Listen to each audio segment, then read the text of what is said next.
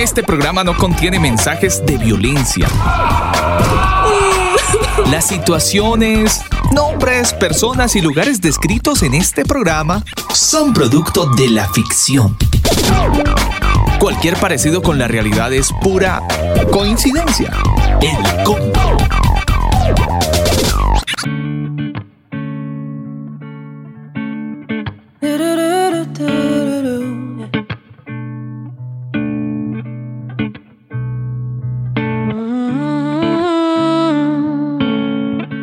8 de la noche, 59 minutos. Un saludo muy especial para toda la gente que está conectada a esta hora del día. Es martes 27 de abril.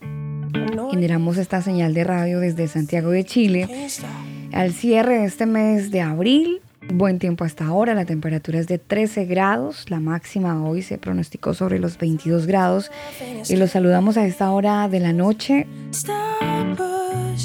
con un frío de esos fríos de otoño esos fríos que de repente empiezan a ser cada vez más intensos, pero bueno, para eso un buen café hasta ahora, buena música, un libro, puede ser también una buena compañía. Y si no tiene el libro, no se preocupe, porque en esta noche tenemos un programa que, que va a hacer eso, compañía, va a edificar su vida. Y bueno, vamos a emprender una ruta, un camino por el conocimiento en la palabra, en las escrituras, que es lo que hacemos todos los martes. Por eso usted que está ya como en su silla favorita, en su silla que más aman, donde más cómodo se siente, pues le invito para que comparta este programa. Se nos escucha a través de elcombo.com, puede compartir este sitio web. Si lo hace a través de Facebook Live, también comparta este enlace. Y mientras escuchamos esta canción de Laurel Taylor, esta canción One Step, pues usted va invitando a sus amigos para que nos reunamos en este bonito tiempo de combo en un excelente tema del día, la canción One Step.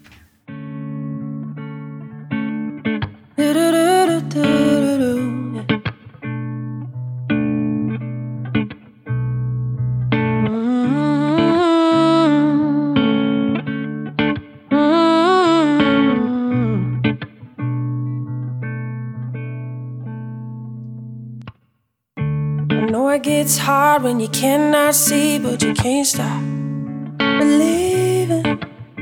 Yeah. And time gets rough and it's caving in, and you just can't stop pushing. No, cause there is a light at the end of the tunnel.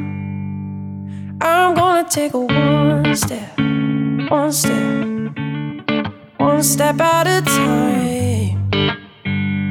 Mm, yeah. I'm gonna take a one step, one step, one step at a time. Yeah. There's a life ahead, yeah. Don't be scared, you just gotta keep, keep searching. Yeah. There's a love that lasts beyond our ways, yeah. It's called eternal. Mm. Cause there is a light yeah, at the end of the tunnel. I'm gonna take a one step, one step, one step at a time. I'm gonna take one step, I'm gonna take a one step one step, one step at a time. And he said, Hold on, hold on, cause I've made promises, and I'm coming back for you.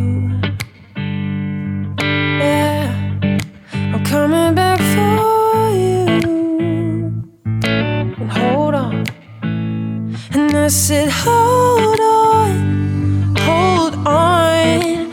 I made promises, mm, and I'm coming back for you. Yeah.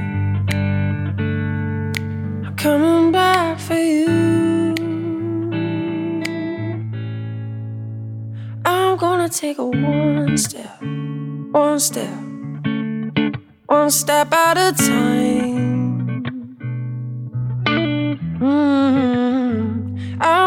Take a one step, one step, one step at a time. Elcombo.com So I'm gonna take a one step, one step, one step at a time.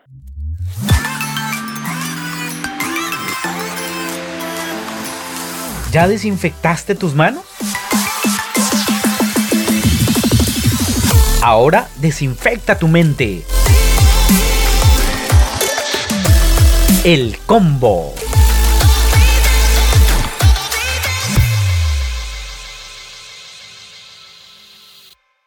Me gustó la canción, me imagino que sí, porque lo vi eh, muy concentrado en la letra, en la melodía, ojo cerrado. Estaba concentradito usted, Es ingeniero. que además esa, esa grabación, Alba, esa grabación estuvo muy interesante, un acústico, la guitarrita, súper bien. Suena, a veces menos es más. ¿A usted no le pasa que hay días donde mm, quiere chispunchis punchis y hay otros días donde no quiere chispunchis, Sí, sino definitivamente. así? Definitivamente, especialmente cuando estamos en, en, en invierno, ¿no? Que ya es como, uy, no, el frío como que tiende a, a, a paralizar los, los músculos. Somos, personas muy emocionales y bueno, uno siente, ¿no? ¿Qué le vamos a hacer? Sentimos, nos emocionamos, de repente queremos una cosa un día, bueno, no sé ustedes, pero nosotras mujeres y de repente yo más, eso que un día quiero escuchar eh, cierto género y de repente otro día no quiero nada, chispunchis, sino quiero estar así como medio pausada. Eh, eso suele pasarnos. Sí. Y sabe que en algún momento, en una de esas clases de, de radio, ya hace algunos años, eh, nos explicaban mucho eso, el tema de la música, de la importancia de la música, eh, conocer un poco como las, las- los estados de la música en el momento adecuado para poder incluir cierta o no canción. Sí, sí, sí, definitivamente. Tiene su, tiene su, su, su Efecto, tema, efecto. su tema y su efecto, por supuesto. Sí, señor, tiene su efecto. Pues nos, nos complace mucho poderlo saludar en esta bonita noche mm, aquí en el combo, en estos episodios que ya usted viene eh, muy juiciosamente, nos, está- nos ha estado acompañando en estos episodios diversos temas y estamos desarrollando un tema muy interesante y damos gracias primeramente al Señor por darnos la oportunidad de haber conocido a Antonio Miranda Daniel que ah, nos ha aguantado ya más un año en una serie de programas que han sido de muchísima edificación para muchas personas alrededor del mundo. Y bueno, Antonio está con nosotros como ya él lo ha programado en su agenda. Nos ha sacado un tiempito a todos los converos y cosa, cosa que agradecemos, Daniel, porque saca más que un tiempito, saca un buen, un buen tiempo para tener la paciencia que se, que se necesita. De repente uno se pone así como medio mamón y yo que soy tan que- cansona a veces. eh, él con toda paciencia pues nos explica y vuelve y nos explica y lo que dice en un programa lo repite en otro y nos refresca la memoria. A mí me la refresca él todo el tiempo. Él comentaba en algún programa, decía, no sé por qué el padre me permite esto, pero me está formando paciencia. Sí, sí, sí, sí, nos comentaba. Gracias, gracias por la paciencia. Sí, sí, sí, sí. Esas son cosas bonitas que uno aprende todos los martes. Aunque no lo crean, aprendemos y mucho, y mucho. Nos vamos para um, Guadalajara, nos vamos para México, donde está Antonio Miranda. Ustedes ya lo saben, eres el CEO de Cielos Nuevos y Tierra Nueva. Nuestro tema del día. Hoy analizaremos textos que requieren algo más que lectura. Requieren información social, política y religiosa del tiempo y del lugar donde se escribieron. El combo te da la bienvenida a la serie. Textos fuera de contexto. Textos fuera de contexto.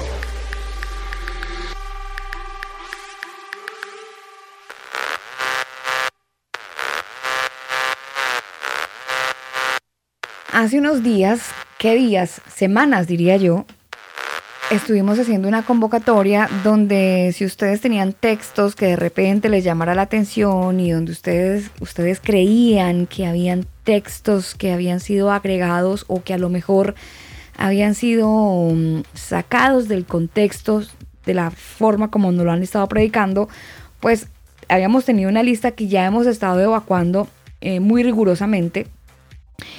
Y el texto de esta noche, Daniel, tiene que ver con esos textos que nuestros oyentes nos dicen, oiga, aquí puede haber algo interesante. En esta noche hablaremos eh, acerca de la gracia y si usted estuvo pues pendiente de nuestro banner de la publicación, Daniel, que hicimos en redes sociales, pues creo, creo que la imagen ya lo diría todo. Además que estuvimos muy... Hollywoodescos. Sí, un poco. Sí, sí, sí, efectivamente. Bueno, y, lo titulamos así, Alba. Licencia para pecar, porque, bueno, el texto que vamos a utilizar hoy justamente habla de esa supuesta licencia para pecar que tenemos, pero pues eh, queremos ahondar en el tema eh, y leer el texto completo para que no formemos un pretexto. Eh, Antonio, buenas noches y bienvenido al combo. ¿Qué tal? Muy buenas noches. Gracias nuevamente. Saludando por acá y ya estamos por acá preparados. Daniel, o eh, Daniel, ay, Antonio, es que le iba a decir a usted, Antonio, que trajimos la imagen de este actor, Daniel Craig, que es eh, el actor eh, por estos días o el más reciente de, de la gente 007. ¿Sí? ¿Lo vio? Sí, sí, sí. Buena, buena, buena película además. es que no, no, no no lo conozco, no, no, no sabía quién era, no, no sabía quién era. Pensé que era, no sé, un cantante o algo así, no, no lo ubico. Mm, eh, mire, cuando pueda, en sus ratos libres, si algún día eh, de repente es agente 007 con licencia para matar, ¿no? Claro, es, con licencia para matar. El, nuevo James Bond, aunque la nueva, la nueva representación de James Bond, le cuento a Antonio para que se informe. y usted y todos nuestros bomberos. claro, sí. La nueva versión del James Bond es una mujer. Ah, porque ahora, pues, ahora como está en lucha el feminismo. Ahora va a ser licenciada. Ahora, claro, ellas son empoderadas, entonces la James Bond va, a ser una mujer. Ah, bueno. Lo sabía. Ajá, ahí le dejo el dato. Ya, para tenerlo en cuenta. Nos, nos quieren adoctrinar por todo lado. no, pero mire, el, el, actor que ustedes vieron en el banner es el más reciente 007 el más reciente James Bond, o por lo menos antes de que llegue la, la, mujer que usted dice, Daniel. Pero lo trajimos para nuestro banner porque además nos parece que eh, apoyados en el texto que nos sugieren nuestros oyentes, pues nos da pie a, esa licencia de la que por muchos años, o no sé si la hemos malinterpretado mm, o no la han enseñado mal, de la gracia Em, en el capítulo 6 del libro de Romanos nos habla acerca de la gracia. Y eh, a veces pensamos que la gracia pues es un regalo no merecido y tenemos como el favor de Dios, ¿no? Casi que como que usted peca pero todo bien, usted va y se arrepiente y no pasa nada porque está ahí el Señor dispuesto a perdonar sus pecados. Entonces, eh, en algún momento nuestros oyentes estuvieron, que han estado muy pendientes de esta serie, nos decían, oiga, ese texto de Mateo, de Romanos 6:14, nos parece interesante que ustedes lo traigan porque puede tener algo ahí a desarrollar dentro del programa que vienen haciendo los martes. Entonces por eso lo traemos. Es un texto sugerido por nuestros oyentes que nos han estado eh, dejando sus comentarios en redes sociales, por eso lo hemos querido pues comentar, Antonio. Romanos capítulo 6. ¿Qué podemos decir? Sí. Sí, Romanos capítulo 6. No, pues es que es un texto muy, muy citado, de hecho, en, en toda la teología, este, para enfatizar, por supuesto, algo que, que ciertamente es verdad, es bíblico, el asunto de el favor, la bondad, o mm, la benevolencia del creador, ¿no? Porque también esta palabra hay que, hay que entenderla desde su origen, la, famosa palabra gracia, que es, y otra vez, es, es usada pues en las, en las traducciones griegas, y, de ahí se pasa al español, a la teología, y luego, por supuesto, se enmarca en, en toda la teología, ¿no? Muy, muy usada. De hecho, la carta a los romanos contiene varios textos como estos, como este, que también se han descontextualizado, ¿verdad? Este, eh, por, por, la misma teología, ¿no? Yo creo que todos los que pasamos por, digo, no sé quién está, no está o todavía está hablando de, del cristianismo teológico, eh, ustedes saben que yo pasé por ahí y tanto lo llegué a escuchar muchas veces, sobre todo en las iglesias de corte este, eh, calvinista, tanto como yo lo llegué a usar, ¿eh? yo lo llegué a usar en su momento para obviamente pues defender defender eh, lo mm. que yo creía en su momento. Oiga, Antonio, y si uno que uno se siente empoderado, ahora sí como James Bond, la mujer que se va a empoderar, bueno, uno se sentía empoderado de que, ay, eso nos tenemos el texto y el respaldo y si está en la Biblia, pues entonces, ah, puede llorar. Claro. Antonio, ¿le puedo hacer una pregunta? Como usted ha estado militando hace tanto tiempo y, ese tiempo lo ha llevado a contarnos eso que nos ha dicho, lo enseñaba. Para hacer un remember aquí solamente para echar globos, ¿qué era lo que usted enseñaba eh, cuando estaba por allá en la iglesia calvinista y cuando usted explicaba esas cosas de Romanos 6:14? ¿Cómo lo explicaba? ¿Qué era lo que Antonio decía? Bueno, lo eh, lo enfatizado pues obviamente era eso, ¿no? Era eh, ya, ya no estamos bajo la ley, la ley ya, ya fue abolida, este, ya fue colgada en, la cruz, eh, se, dice muy comúnmente, ¿no? Este, la gracia lo es todo, ¿sí? Eso es lo que yo llegaba a defender también, llegaba a escuchar y llegué a enseñar. lamentablemente, Aquí, y bueno, yo lo reconozco porque lo que yo hacía era tanto repetir de lo que escuchaba de los pastores, como citarlos fuera de contexto, justamente para ello el, programa, ¿no? Este, así, citarlos aisladamente, ¿no? Hay varios, hay varios que ya en su momento a lo mejor los van a ir proponiendo por acá. Ahorita nos vamos a concentrar en esto, pero sí, defendíamos eso, ¿verdad? Que la gracia lo es todo, ¿sí? No, nada podemos hacer para salvarnos. Las obras de la ley o cualquier obra eh, a nadie salva, no podemos salvarnos haciendo obras. Y, entre eso, déjenme decirles que hay verdades, hay mentiras o hay medias verdades. Eh, enseguida lo vamos a ir retomando porque eh, lo malo de citar textos fuera de contexto, pues es eso, es de que decimos verdades y mentiras o verdades a medias. Ciertamente, ciertamente el, Todopoderoso, de entrada número uno, número uno, como yo lo he dicho aquí, y ustedes lo han escuchado una y otra vez, eh, el plan, el plan, el plan primario del Creador fue para Israel, como ya lo vimos en Jeremías 31, 33. El pacto nuevo era para Israel. El favor que él iba a tener era realmente para Israel, para la descendencia de Abraham, Isaac y Jacob. Eh, la reincorporación a ser su pueblo iba, era solamente para él. decir, todo, de entrada número uno, todo tenía que ver con Israel. Es decir, si vamos a, leer a Pablo, tenemos que entender la historia bíblica, porque Pablo está haciendo esto. ¿sí? Por otro lado, por ejemplo, Pablo eh, sí, ciertamente está hablando de que esto es algo orquestado por el Creador finalmente, ¿verdad? Que Él lo entrega de, de puro favor, esa es la, podría ser la traducción más correcta, porque del hebreo viene la palabra gen, eh, gen, donde viene la palabra eh, Juan, por ejemplo, ¿verdad? Yohanan, ¿verdad? El Eterno ha, favorecido, fíjense, ha, tenido favor. Ustedes saben que cuando le ponen el nombre a, cualquier israelita, viene enseguida la traducción. Entonces, eh, la, la palabra raíz en el original que es gen, tiene que ver con favorecer, ¿sí? con el creador eh, omitir o eh, dar lugar a su favor y no a un juicio eh, acelerado, ¿no? Porque finalmente, por otro lado, por otro lado, bien vemos la bondad del Todopoderoso, como también lo dice Pablo, mira pues la bondad, pero mira también la severidad. Entonces, este, este, tema tiene muchas, muchas cosas de las cuales se tiene que hablar em, eh, y no hablarlo solamente así, este, eh, excluido de todo y solamente pues eh, descontextualizado, ¿no? Porque em, Ahora, yo no sé, los que han estudiado la carta a los romanos, ciertamente el tema es la justificación.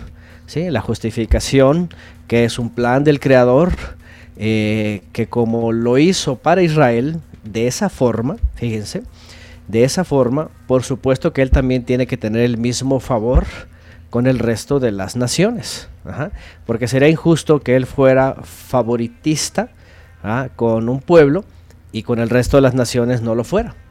Aquí el punto es de que en, la teología, por ejemplo, se toma esto como si fuera de exclusividad de los gentiles o de la persona y como si abarcara ya no ya ya ya estoy fuera de todo, no tengo nada que hacer, ya puedo vivir mi vida libre, este ya no tengo que guardar nada, no tengo que hacer ninguna obra, nada, porque al final eso no sirve, a nadie le sirve, ese es el gran problema.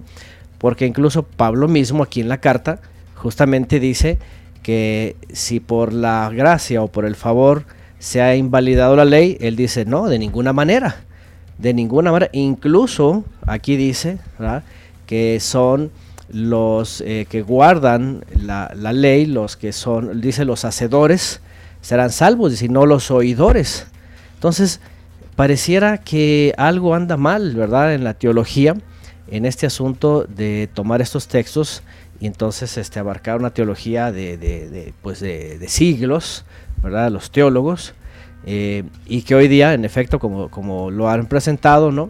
Eh, empodera al, al, creyente, este, y sobre todo, como ya lo hemos hablado también, hay toda una historia, ¿eh? hay toda una historia em, de debate de la teología en contra de todo lo que huela a Torah, a hebreo, a judío incluso. ¿ah? Para ellos agarran parejo. ¿Sí? ¿Por qué? Porque por otro lado, también dentro de estas cartas, y cosa que muchos no saben, este, Pablo de Tarso, por ejemplo, era un judío. Era un judío este, de nacimiento, era un judío observante. Él rechazó eh, la escuela judaica de interpretación, ¿verdad? Para, para reconocer al Mesías, y, pero él, él por otro lado no, no invalidaba los mandamientos, porque aquí es otro punto, ¿no? Este, se han tomado de Pablo, por ejemplo, para este tipo de textos y para decir ya nada tenemos que hacer, ya la gracia lo es todo, ¿verdad? Creemos y por fe somos salvos. Y, pero por otro lado, el Mesías, por ejemplo, Yeshua, cuando está hablando de el reino de los cielos se ha acercado, que el Todopoderoso está siendo propicio, obviamente primero con Israel, y le está diciendo que eh, los va a salvar de pura gracia, porque así dice en, el libro de Oseas, en el libro de los profetas, en todos los libros de los profetas, por cierto, siempre el Creador lo dice, siempre habla de la gracia, siempre. Algunos dicen que, que esta es la edad de la gracia, de hecho, de hecho, este es de los textos que el dispensacionalismo usa, ¿verdad? Para decir, estamos en la edad de la gracia. Dispensacionalismo significa... Lo, lo, curioso, Alba y Daniel, es que hay mucha, bueno, en general, en general yo me atrevería a decir que hay muchas iglesias, no sé si usted se ha fijado cuando invitan, ay, es que el hermanito vino el ex drogadicto o el ex asesino y lo suben al púlpito para que dé su testimonio, hermano, dé el testimonio y todo lo que el Señor hizo en usted. Y se exalta ese tipo de personas que, por, eh, o sea, está bien que, bueno, hayan cambiado su vida, pero cuando usted ha visto que suben al púlpito, venga hermano, usted que nunca ha pecado, usted que es un, un, íntegro delante del Señor, venga y denos su testimonio. Mm, casi siempre los testimonios es de gente mala que se volvió al Señor. Y de alguna manera eh, hay otros que dicen, no, pero es que donde sobre, donde abunda la gracia, ¿qué? Donde, eh, sobreabunda el pecado, sobreabunda la gracia. Exacto, donde, donde hay maldad, sobreabunda la, la gracia. Entonces unos dicen, bueno, entonces, eh, de hecho aquí Romanos empieza diciendo eso, deberíamos seguir pecando para que Dios nos muestre más y más su gracia maravillosa. A mí me parece... Es como la pregunta refiriéndome a ese tema en específico. Sí, y, no sé si Antonio nos lo pueda explicar, y es que eh, de un tiempo para acá yo he sentido que mm, en las iglesias se predica más a Pablo.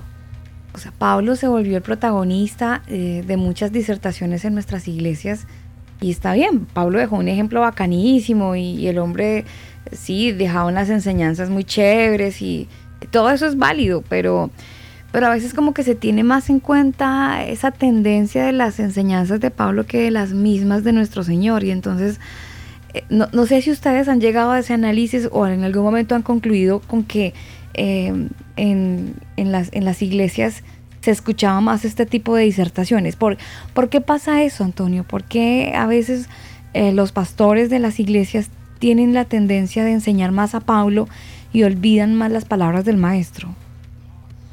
Claro, porque mm, están adecuadas a la, a la teología, obviamente, ¿no? Eh, si ustedes hacen un análisis teológico de la cristiandad, está supremamente basada en las cartas de Pablo. Mm. De hecho, de hecho el, lo que llaman el Nuevo Testamento, si ustedes se fijan, eh, comienza con las cartas de Pablo. Y al final dejan, por ejemplo, casi al final a Santiago. Eh, que Santiago, este, por ejemplo, cualquiera diría, eh, Santiago viene a contradecir a Pablo. Porque Santiago dice, muéstrame tu fe y tus obras. Le dice, yo te voy a mostrar mi fe con mis obras. Porque pareciera que hubiera ahí un, contraste, ¿no? Entre los dos. Ajá, este, porque en realidad Pablo no estaba negando tampoco las obras. El punto de, Pablo era la justificación, no que si hacemos obras o no hacemos. Entonces, es, correcto lo que dice Alba, eh, la, la teología, como está basada básicamente justamente en esto, en la edad, en la famosa edad de la gracia, en el tema de la gracia, y hay un debate histórico o un pleito histórico contra un movimiento conocido como los ebionitas del primer siglo, que eran los famosos judaizantes, ¿sí? que por, otro lado tenemos este gran problema en el primer siglo, que sí había creyentes en Yeshua, según leemos en Éxodo 15, perdón, en Hechos Hechos 15, perdón, el, libro de los Hechos, capítulo 15, comenzando, que había unos fariseos que habían creído, ¿verdad? Que estaban creyendo, pero que su tema fue, eh, vamos a circuncidar a todos los gentiles que estén creyendo y que guarden toda la enseñanza de los ancianos, de los eh, rabinos.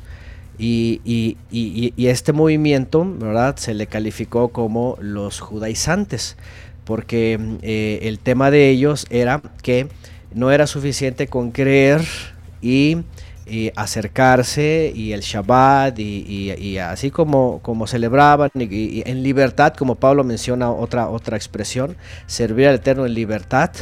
Ellos no, ellos decían, no, es que se tiene que hacer según está estructurado en el judaísmo porque ellos incluían rezos, incluían prácticas, incluían un montón de cosas, fíjense, ahí les una clave, que recientemente que se descubrieron eh, documentos del primer siglo, ahí juntos con los de Qumran, en las famosas cuevas del Qumran, se, se, encontró un texto que se conoce como Maaseha Torah, su traducción es las obras de la ley.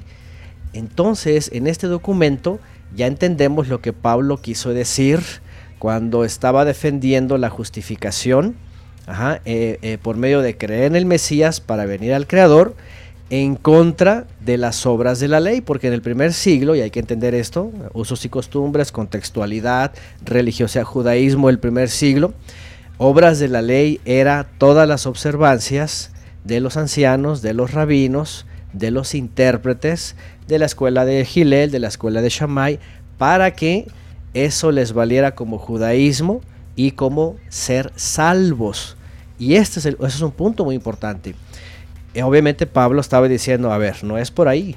No es observar todas esas Maseja Torah, obras de la ley según el judaísmo, para ser Israel y para ser salvos. Este era el punto, ¿no?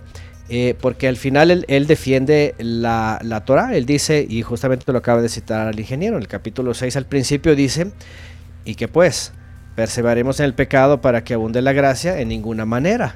Y también el capítulo 3, 3.31, si no mal lo recuerdo, dice, eh, y, por otro lado dice, por la fe invalidaremos, por la, por la gracia o por la fe invalidaremos la ley, también Pablo dice, de ninguna manera, no estamos invalidando la ley.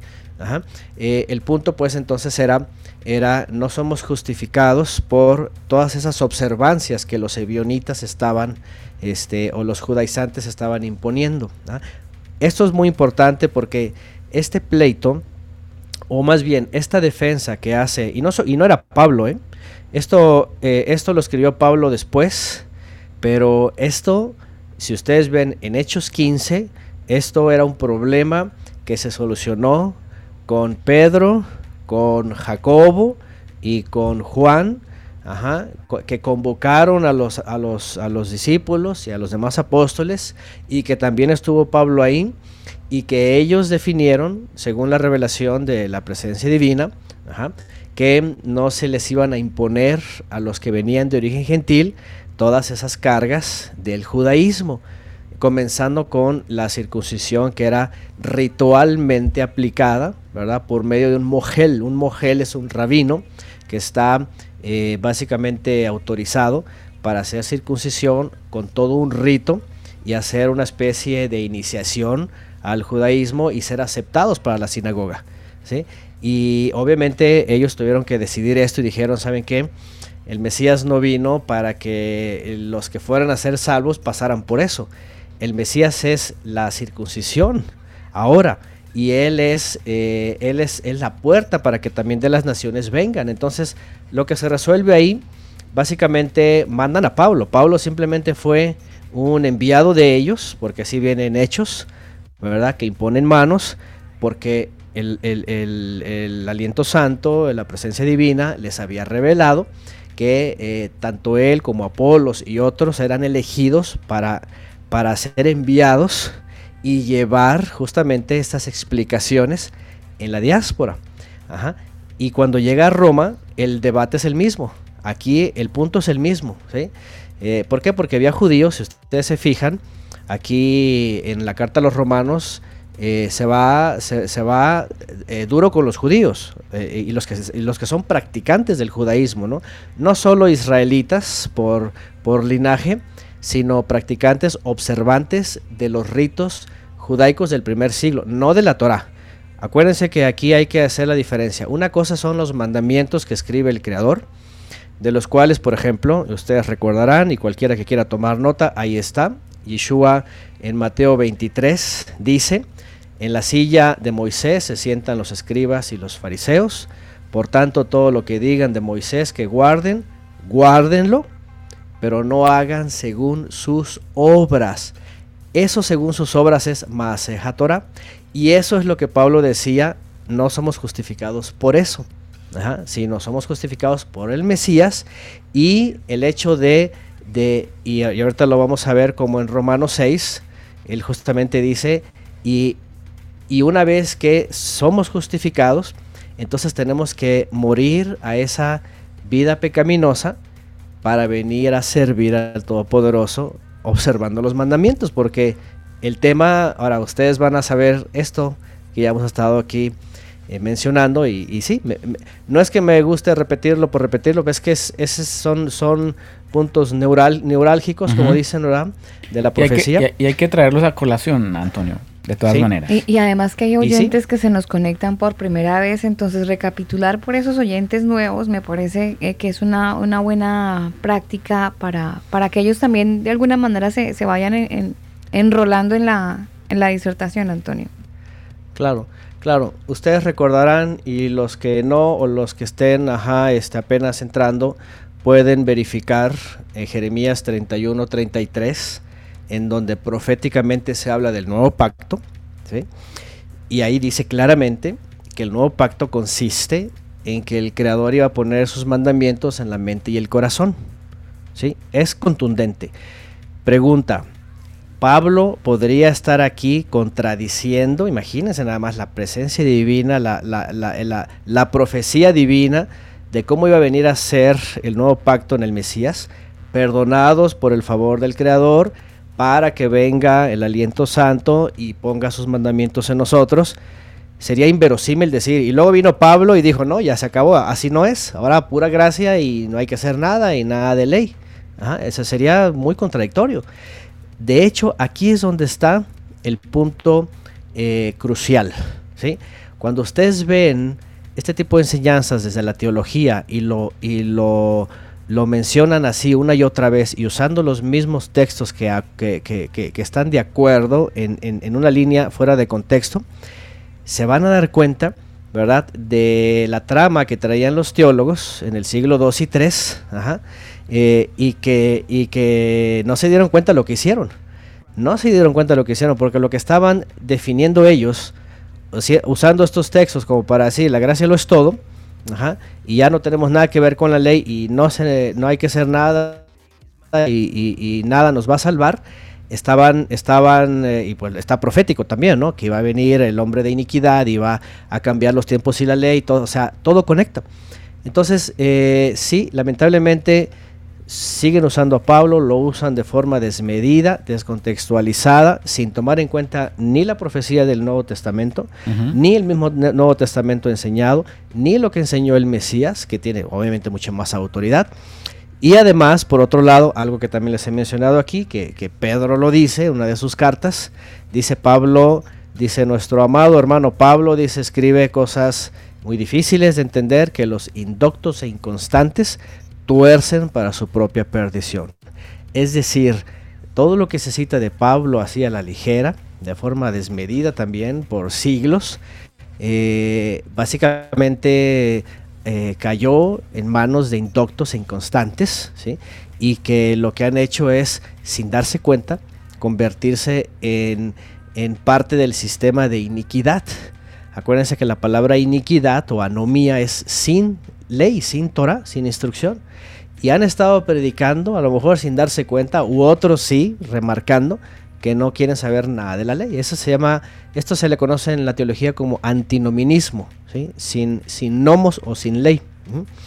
Eh, porque eh, la carta a los romanos no nada más ese texto. La carta a los romanos tiene, tiene toda una historia y bueno, estaría muy bueno que cada uno hiciera un análisis muy muy detallado y muy eh, minucioso. Paso a paso. Minucioso, sí, minucioso, ¿verdad? De la carta a los romanos, para que vean que sí, ciertamente el tema es la justificación, pero que Pablo está, em, está defendiendo esa justificación por medio del Mesías eh, de los ebionitas que eh, pusieron su confianza sola y exclusivamente en la, en, la ley y en Maseja Torah, que son las obras de la ley. ¿sí?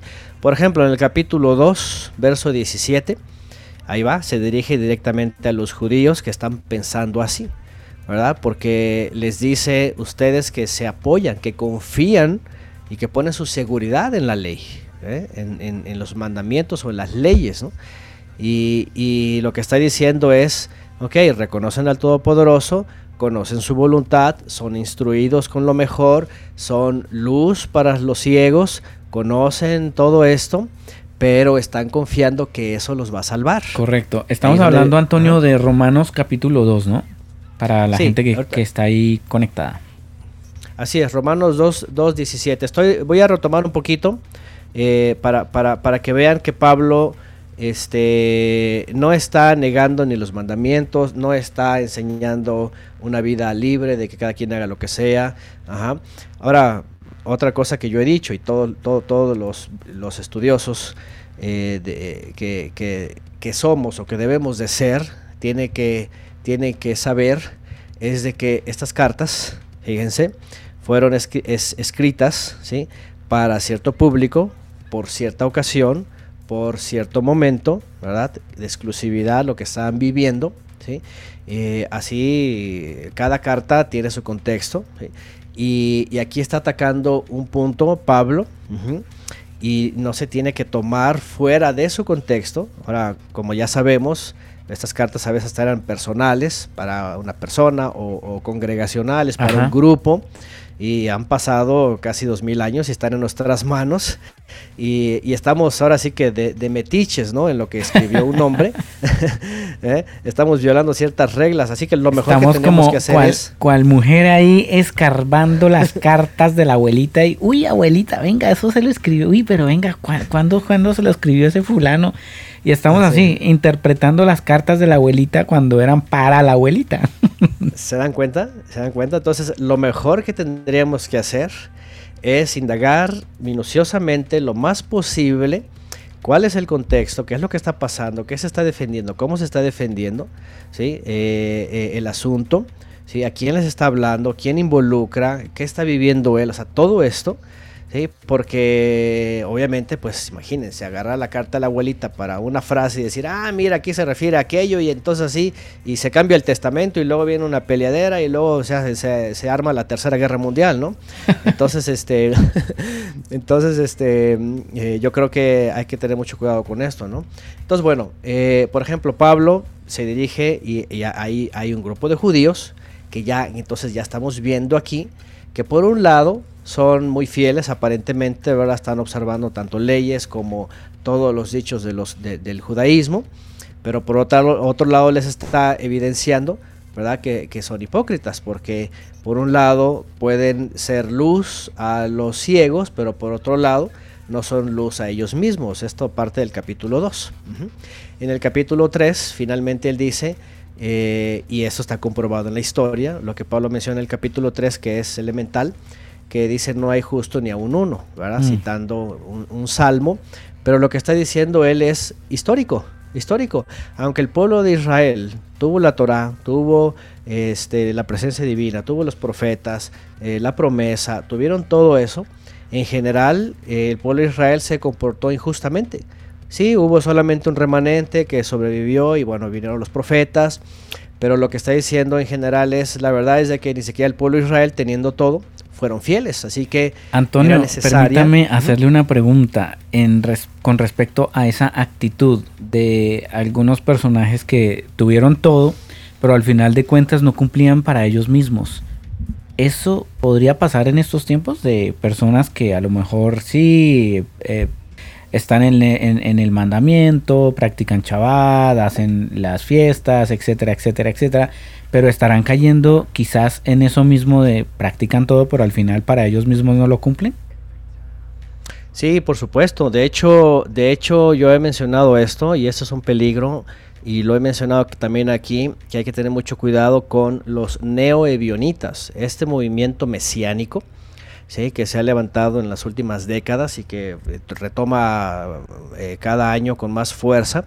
Llámese mesiánicos, eh, Notzrim, Nazarim, Efraimitas, este, Yagüistas, todos estos movimientos pro-israelí y pro-Torah. lamentablemente no solamente hablan de Torah, hablan de tradición judía, hablan de prácticas, hablan de ritos, son muy observantes, hablan de Talmud, hablan de Kabbalah, hablan de judaísmo estos sí son de los que hay que tener cuidado, en efecto. Qué buena pregunta y, observación, porque eh, lamentablemente la historia se vuelve a repetir. ¿Por qué? Porque estas personas están diciendo, ¿verdad? Que eh, gentil que se acerca, gentil que tiene que circuncidarse y que tiene que empezar a guardar, lo, como lo dice el rabino, el Shabbat, por ejemplo, el Shabbat. Eh, yo he tenido temas de Shabbat y, vamos a lo que dice la escritura sobre el Shabbat. Pero estas personas vienen y empiezan a enseñar eh, ritos, que se canta tal cosa, que se hace así, que se hacen bendiciones, que se hacen tales panes, que se prenden velas y todo esto es judaico, que se usa un sidur, que es un, libro de lecturas, ¿verdad? Y, también cosas de las festividades. Claro, es, es una religión más de tantas religiones donde finalmente se están saliendo de un cajón para meterse a otro. Y, están en lo mismo. Y, y es tenaz, Antonio, porque desafortunadamente hay muchos eh, cristianos, incluso a nosotros nos escuchan muchos pastores y gente que influye en miles de personas en sus congregaciones. Y, ellos, desafortunadamente, algunos creen que porque es judío eh, y viene de allá, entonces, ay, es que eso es lo que hay que hacer porque la Biblia. Simple, dijeron Yeshua, ya, es, esto es. Dijeron eh, Torah, ah, ya, por aquí es. Y no necesariamente significa que sea eh, el camino correcto, aunque digan Yeshua o Torah. Es correcto. Es correcto. Eh, eso es muy importante, qué bueno que este, se, toca este punto, ingeniero, porque hay dos vertientes. ¿sí? En la cristiandad hay dos vertientes. Una es, eh, aunque sea Shabbat, aunque sea bíblico, es judaizante y no queremos saber nada, estamos bajo la gracia. Es el tema que estamos tocando ahorita. Y está la otra vertiente, en efecto, la que dicen, ah, no, pues es que, es que son judíos, es que lo que les enseña en el mesianismo es esto, es que ellos han estado ahí, han sido observantes, es el pueblo de Dios, este, bendícelos para que seas bendecido y un montón de expresiones de estas. Sí. Y finalmente dicen, bueno, si ellos lo hacen y lo han hecho todo el tiempo así, quiere decir que, que, que no están equivocados y hay que hacerlo así. Y entonces exactamente empiezan a tomar el caminito hacia las formas judaicas. Entonces aquí hay un gran problema porque eh, lo que dice la profecía y dice la escritura sobre nosotros es que el Padre está haciéndonos volver a Él, no al judaísmo, no al movimiento, no a una religión, sino a Él a través del Mesías. Justamente ese es el tema de justificados por medio del Mesías para regresar a Él y obedecerle a Él, al Todopoderoso, andar en sus mandamientos, en los días de Él, en lo que Él enseñó. Y sí, lamentablemente el problema es de que creen que regresar es regresar por medio de judaísmos, de prácticas, de ritos, de formas, ¿verdad? de vestimentas incluso. A mí nos ha tocado ver en estos últimos 20 eh, años, ¿sí? este, cómo pasan, fíjense, cómo pasan iglesias cristianas de, de, de, cristianas a judio-cristianas y a, y a mesiánicos y de pronto siguen siendo las mismas iglesias, sigue ahora el pastor ya es Roem, ahora, ¿verdad? Los, los hermanos son Ahim y Ahot y están eh, yo, están recuerdo, vestidos. Yo recuerdo, Antonio, permítame que es que usted va hablando, yo me acordé de unos amigos muy del corazón eh, que de buenas a primeras de un momento a otro cambiaron y, y hablaban del Kadosh, me acuerdo, pero le estoy hablando hace bastantico. Y hablaban del Kadosh y el, el pastor eh, principal se colocaba como un turbante, perdóneme la ignorancia, pero yo no sé cómo se llama eso, es como un turbante, una cosa, como, como, como un pañuelo pues largo, eh, que tenía unas eh, cositas de Israel y que se lo habían traído por allá a Tierra Santa y la cosa. y, pues el man se creía el cuento y nos lo hacía creer a todos. Y, y, bien, pero, pero cambió así drásticamente y no era... bueno, después tuvo otro cambio un poco más económico más impulsivo que también fue como, uy, ¿qué pasó? Pero, pero fue como una tendencia en la iglesia. E, eso se ve... Como una moda. Pero, pero yo no sé por qué hoy por hoy eh, estas tendencias, si me permite el término, eh, se ven cada vez más en las iglesias, eh, en las personas que están practicando el cristianismo. Yo no sé si es que la cuarentena o el coronavirus eh, ha hecho que la gente se interese en las raíces bíblicas y algunos están como que cogiendo un camino como que... El problema es ese, claro, el problema es que se están yendo para el otro lado y nada que ver. Y eso es lo preocupante. Sí, sí, miren, como dijimos la vez pasada, ¿no? Este, esto de las cuarentenas tuvo su beneficio, pero lamentablemente eh, a veces el estar mucho tiempo en el YouTube buscando enseñanzas, que por un lado es bueno, pero no saben discernir y no mm. entienden esto que es un movimiento y que ya pasa a ser más pro judaico, más pro Talmud, que es tradición judía, y, no saben distinguir, pues eh, regularmente, la gente lo ve así, ah, no, pues es que es Israel, es el pueblo de Dios, y, pues es judío, y finalmente Yeshua y su nombre es hebreo y, es judío él, y, pero no saben diferenciar entre una cosa y la otra. Así es, yo me ha tocado ver todo esto que además Antonio eh, se ha enseñado que es que hay que orar por el pueblo de Israel, dediquemos tiempo para orar por Israel y se ha confundido de orar por la nación de Israel, eh, aludiendo a que eso es lo que la palabra enseña. Sí, sí, aquí hay otro punto que creo que la vez pasada mencionaron también que alguien quiere que hablemos sobre el sionismo, ¿no? Porque aquí entra otro detalle, ¿no? En todo este movimiento, yo le llamo neo-evionita, que es eh, más predicar una Torah más, más judaica, más talmúdica. En efecto, también eh, introducen eh, todo lo que y de hecho mucha gente ni sabe, y está predicando junto con tradición, Torah, Talmud, al enemigo de los, del, judaísmo tradicional, que es, que es el sionismo, es el judaísmo sionista, que es laico.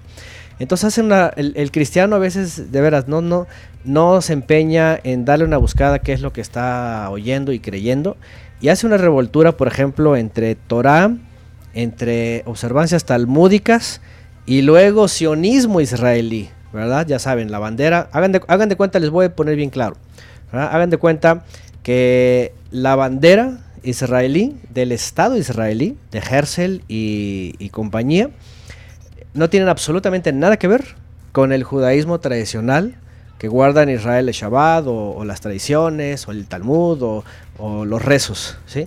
De hecho, entre ellos son enemigos. Entonces ahora imagínense, vienen las personas, vienen los cristianos que se hacen mesiánicos y que aman a Israel y ponen banderas hasta en sus templos y luego están enseñando eh, Torah talmúdica y judaísmo, es una contradicción, es, es, es, un, es una ofensa, de hecho, para tanto para uno como para el otro, ¿no? Entonces, este, y peor, obviamente, peor el asunto en, en el que caemos lo que se está tratando aquí, ¿verdad? Que empiezan muchos a decir que entonces tienen que circuncidarse, entonces tienen que hacerlo como hace el judaísmo, entonces tienen que acercarse, le llaman al hermano mayor, a, ver, a la casa de Judá y tienen que hacerlo como ellos lo hacen, para poder entonces, dicen ellos, ¿verdad? Alcanzar, llegar al Olam Jabá con ellos, ¿no? Hacer el Tikkun Olam y entonces heredar el reino y ser salvos. Es lo mismo, es lo mismo nada más que pues después de 1900 años, 1930 años, ¿no? Entonces, este eh, esto yo creo que sí es, es, bien importante, digo, si hay pastores, hay personas que escuchan, o unos que ya se fueron, se enfilaron al mesianismo y se metieron y luego ya no saben eh, por qué están ahí, eh, hay que saber esto que es muy importante.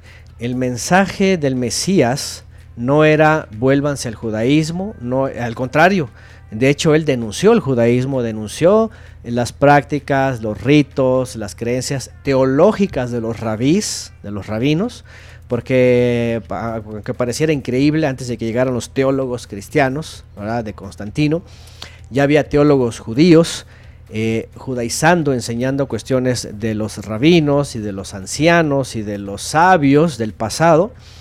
Y esto es justamente lo que los apóstoles y, principalmente Pablo, cuando andaba de un lado para otro, por ejemplo el tema de los Gálatas, el tema de los Gálatas era el mismo, ¿verdad? Como que los han fascinado, para que ahora tengan que creer que van a ser salvos o van a, o van a ser reconocidos por, por seguir lo que dice el judaísmo.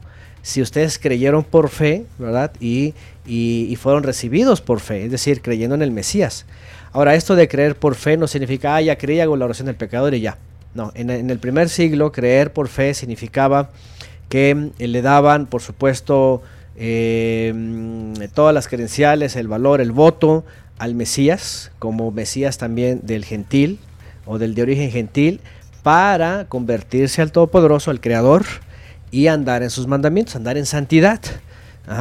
Entonces, eh, esto fue enseñado muy bien, de hecho en el libro Los Hechos, ustedes saben, ahí dice, dice que, que estaban creyendo miles, y que también judíos estaban creyendo, dice, y eran muy celosos, dice, de la ley, o sea, de los mandamientos, o sea, creyentes en el Mesías y además observantes, cosa que aquí Pablo dice. Pablo dice en Romanos 3:31, si no me equivoco, dice, dice, por la fe invalidaremos la ley, dice, de ninguna manera. De hecho, ellos, ellos eran observantes, pero aquí estamos hablando de esos mandamientos que según la carta a los, eh, Hebreos capítulo 8, basado en Jeremías 31-33, el Eterno iba a poner en nosotros, ¿verdad? En el nuevo pacto, ya cuando la presencia divina viene en nosotros. Eso está, eso está más que claro en la profecía. Dice para que anden en mis mandamientos y yo sea su poderoso y ellos sean mi pueblo. Entonces, ¿cuál fue la imposición en el primer siglo en vez de mandamientos? Fueron las tradiciones judías, ¿ah? todas las prácticas, los ritos que hacían, los rezos, todo eso ellos lo incluían como parte de, pero no era. Entonces, em, estos puntos son, son cruciales, realmente son muy importantes y para los que lleguen a escuchar sepan que el hecho de hablar Yeshua, el hecho de hablar Shabbat, eh, Pesach, todo eso, eh, sepan que eso no es judaico, esto es más bíblico. Ah, es más, todo esto existía antes de que existiera el judaísmo. El judaísmo, básicamente el judaísmo, tiene eh, dos siglos antes del Mesías, dos siglos antes de Yeshua,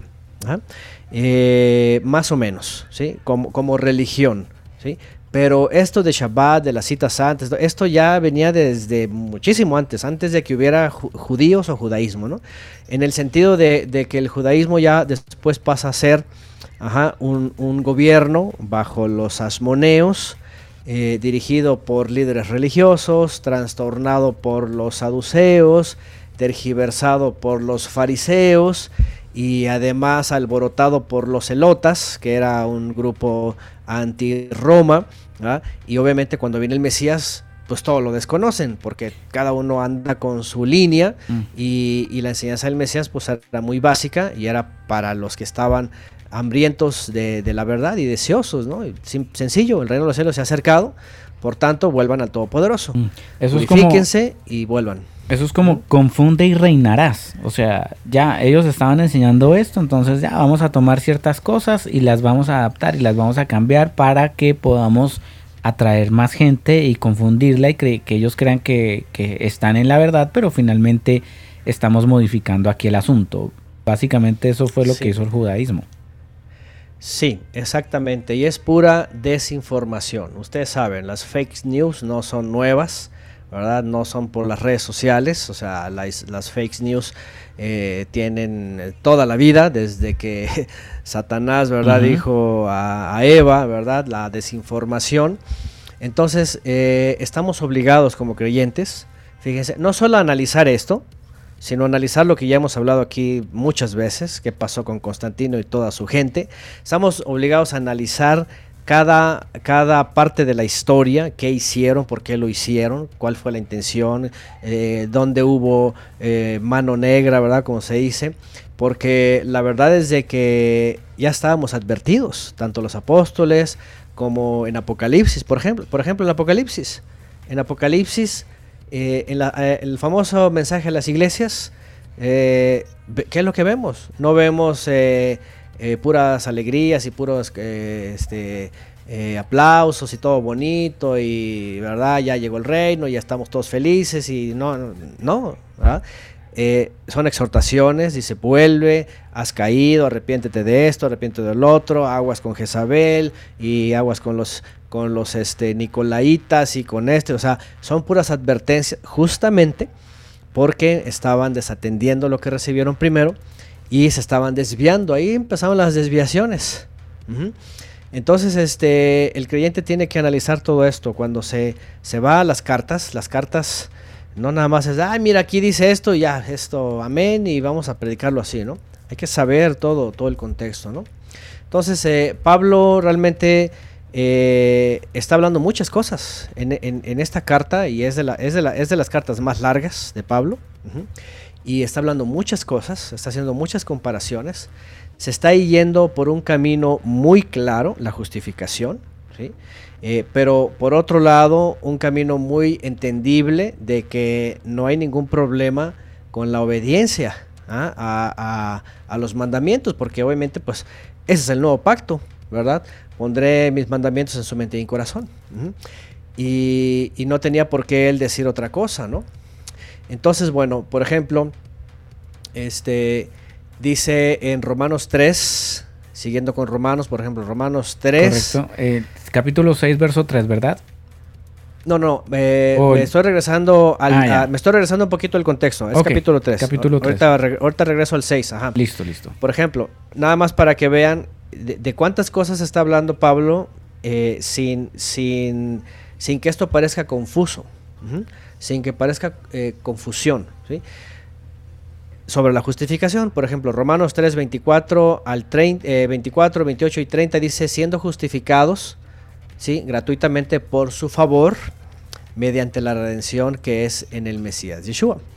Concluimos pues, dice en el 28, que el hombre es justificado por fe sin las obras de la ley. Y esta expresión que usa Pablo en el primer siglo era muy clara, Maseja Torah. Según los documentos del primer siglo, era no solamente mandamientos, ¿verdad? Explícitos y claros, sino eh, todo tipo de enseñanza que ya habían incluido los ancianos, los rabinos, los este, eh, eh, fariseos, ¿verdad? En sus escuelas, tanto la escuela de Gilel, tanto la escuela de Shammai, y que ellos decían que tenían que observarlas para ser salvos. Fíjense, el judaísmo, el judaísmo de Bionita. Entonces, aquí, aquí estamos viendo algo importante. Maaseja Torah, obras de la ley. Y obviamente está anteponiendo Pablo que, eh, en efecto, y, vean lo que está diciendo. Pablo no está defendiendo una teología. Escúcheme bien también, eso es importante. Pablo no está defendiendo la teología de la gracia. No hay teología aquí. No hay una imposición. No hay nada que sea de él.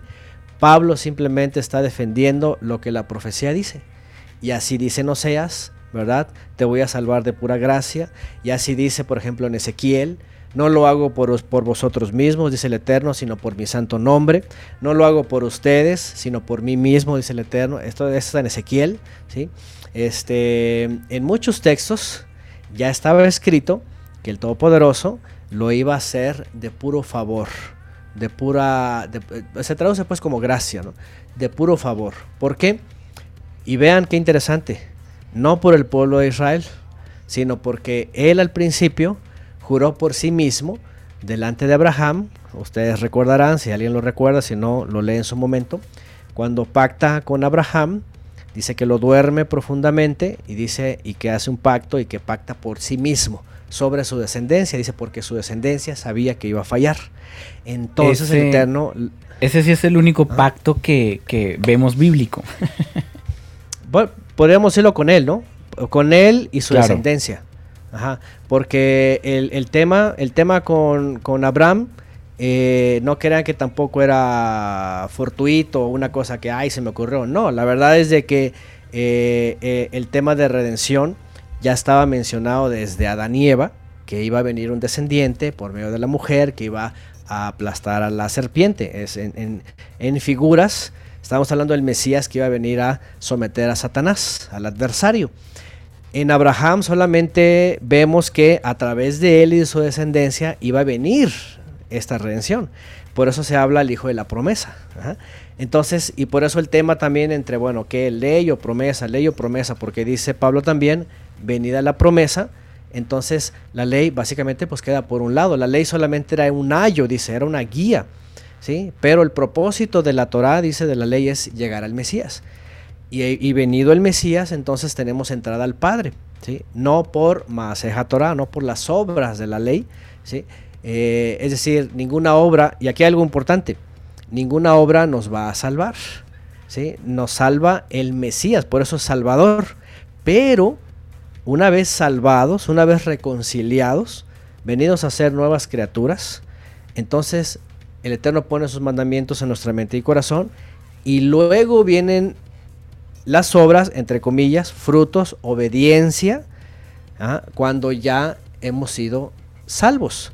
Aquí hay un punto que yo he repetido una y otra vez en muchos de mis estudios, porque a veces la gente cree que estamos guardando días o andando en mandamientos para salvarnos.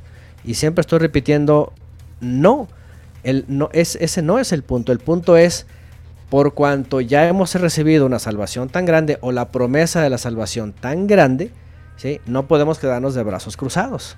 Nuestra respuesta es obediencia. ¿Por qué? Porque así es el nuevo pacto. Pondré mis mandamientos en su mente y en su corazón. Y yo seré su pueblo y ustedes serán mi, yo seré su Elohim y ustedes serán mi pueblo. Hay muchas, hay muchas personas que nos pueden estar escuchando a esta hora y dicen, bueno, yo amo al Señor, leo la palabra, trato de llevar una vida en obediencia a, la palabra. Y mm, tengo mis luchas, hermano Antonio. Tengo mis luchas, briego con áreas de mi vida que no puedo. Y entonces yo le pido al Señor que me ayude, que me, que me dé como fuerzas para poder, eh, pues, pues no, no pecar, ¿sí me entiende? Para, pues, para tener un poco más de dominio propio en ciertas áreas. Pero pues yo siento que la gracia del Señor está sobre mi vida, hermano Antonio. Entonces su gracia me ayuda para yo ir dejando poco a poco ese pecado. ¿Qué decirle a la gente que, que de repente se argumenta así? Que tienen una vida en el Señor, que hay un área en su vida donde están batallando, no pueden, eh, se les es difícil, pero siempre le piden al Señor que su gracia esté sobre ellos para, pues, para no pecar más, porque es que es complicado. Y, tomarán ese texto que dice, eh, eh, hago lo que no quiero y lo que quiero no puedo hacer. Mm, qué interesante, ¿verdad? Porque, fíjense, este texto que cita también el ingeniero, hay dos, ¿verdad? El primero es el que ya hemos hablado, ¿ah? No que todo lo pueden en el Mesías, ¿no? Lo pueden o no lo pueden, o algunas cosas no las pueden. Y el otro texto que cita el ingeniero es este, ¿no? Eh, y Pablo, fíjense, Pablo no estaba diciendo, ¿verdad? Que, que hay cosas que él, él no quería hacer y terminaba haciéndolas y vivía una vida de fracaso. Lo que Pablo está hablando ahí, por ejemplo, es que eh, venido el Mesías, entonces aquello que no podía, sí lo puedo vencer. ¿Por qué? Porque soy fortalecido en él. Porque muero al pecado. Y justamente qué interesante. ¿eh? Pero, pero eso es fuerza de voluntad. Eh, es, ambas cosas. Sí, porque. O sea, eh, yo, no puedo dejar de fumar, señor. Yo no. Este último y ya. ah, bueno. Bueno, lo que pasa es de que aquí nos metemos también en cuestiones eh, miren, eh, pareciera que, no, pero las cuestiones de la carne, como dice la escritura, y el Mesías lo dice, la carne es débil, ¿sí? El que vive en, pues, perdón si lo está escuchando y o no sé si es el caso de alguien, ¿verdad? El que vive en franca debilidad por su carne, porque está llevado por sus sensaciones, por sus emociones, por sus deseos, porque está atrapado, imagínense, nada más en un vicio, porque no tiene fuerza de voluntad, porque aunque pueda decir es que, ¿verdad? Este, me pongo tembloroso, lo que sea, pues lo primero que están pensando es, fíjense qué interesante, lo, justamente lo que Pablo está diciendo sobre los judíos, que ponían mucho su fe en Dios, dicen el Todopoderoso, y decían ser luz a las naciones, pero finalmente terminaban viviendo una vida como la del mundo, ¿sí? Arrastrados por pecados, arrastrados por vicios, arrastrados por incongruencias, arrastrados por carácter, arrastrados por inconsistencias, por mil cosas que el ser humano este, vive, ¿no? Fíjense que en Romanos 6, aquí está la respuesta, Alba. Vamos a, vamos a, a, Romanos 6, antes del 14, y justamente entrando en el verso 1. ¿Qué pues diremos? ¿Perseveraremos en el pecado para que el favor del Eterno abunde? ¿Perseveraremos en esas debilidades, en todo eso, para que siga abundando? Y Pablo dice, en ninguna manera. ¿Por qué? Dice, porque los que hemos muerto al pecado, ¿cómo viviremos aún en él? Entonces aquí el punto es saber si hay alguien que está atormentado, que no puede, o que está esto, que está el otro, realmente no ha muerto al pecado realmente está viviendo en el pecado. O sea, o sea yo puedo hacer proselitismo de la fe, yo puedo ir a eh, conectarme los domingos a mi congre vía Zoom, puedo cantarme todos los coritos y puedo estar haciendo proselitismo. Sí, sí, e, eso es lo que se conoce y ustedes lo saben, en algún, algún momento lo han de haber escuchado, ¿verdad? Eh, y lamentablemente es casi el grueso de la población de la cristiandad eh, son, son proselitistas o son, ¿cómo se les llama? Son simpatizantes. La realidad es esta. El grueso de la población, eh, voy a decir religiosa, voy a incluir a todos, incluso católicos, este, son simpatizantes. ¿sí? No hay, y lo pueden ver aquí, porque la mayoría de las personas están en esos problemas. Y, y ese no es el único, hay un montón de problemas que la gente está viviendo que están padeciendo.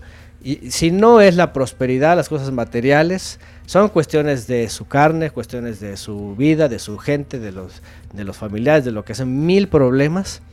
¿verdad? Y la pregunta es, ¿y qué pasó? ¿Por qué viven así? ¿no? O sea, eh, ¿dónde, está, ¿dónde está la diferencia? ¿no?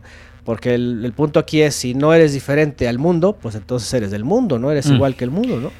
Entonces, aquí dice, y, vean lo que dice en el, en el verso 12, Pablo, en el capítulo 6, Dice, no reine pues el pecado en su cuerpo, que dice, mortal, de modo que lo obedezcan en sus deseos carnales, ni tampoco presenten sus miembros al pecado como instrumentos de iniquidad, sino presentarlos ustedes mismos al Todopoderoso como vivos, fíjense, como vivificados de entre los muertos y sus miembros al Todopoderoso como instrumentos de justicia. Es decir, a ver, ok, pueden predicar la gracia por aquí, por allá, lo que sea, pero si no están predicando la completa, ¿verdad? Que aquí está diciendo, si, si hemos sido justificados por el favor del Creador, pues también en automático tienes que haber muerto al pecado, a todo este tipo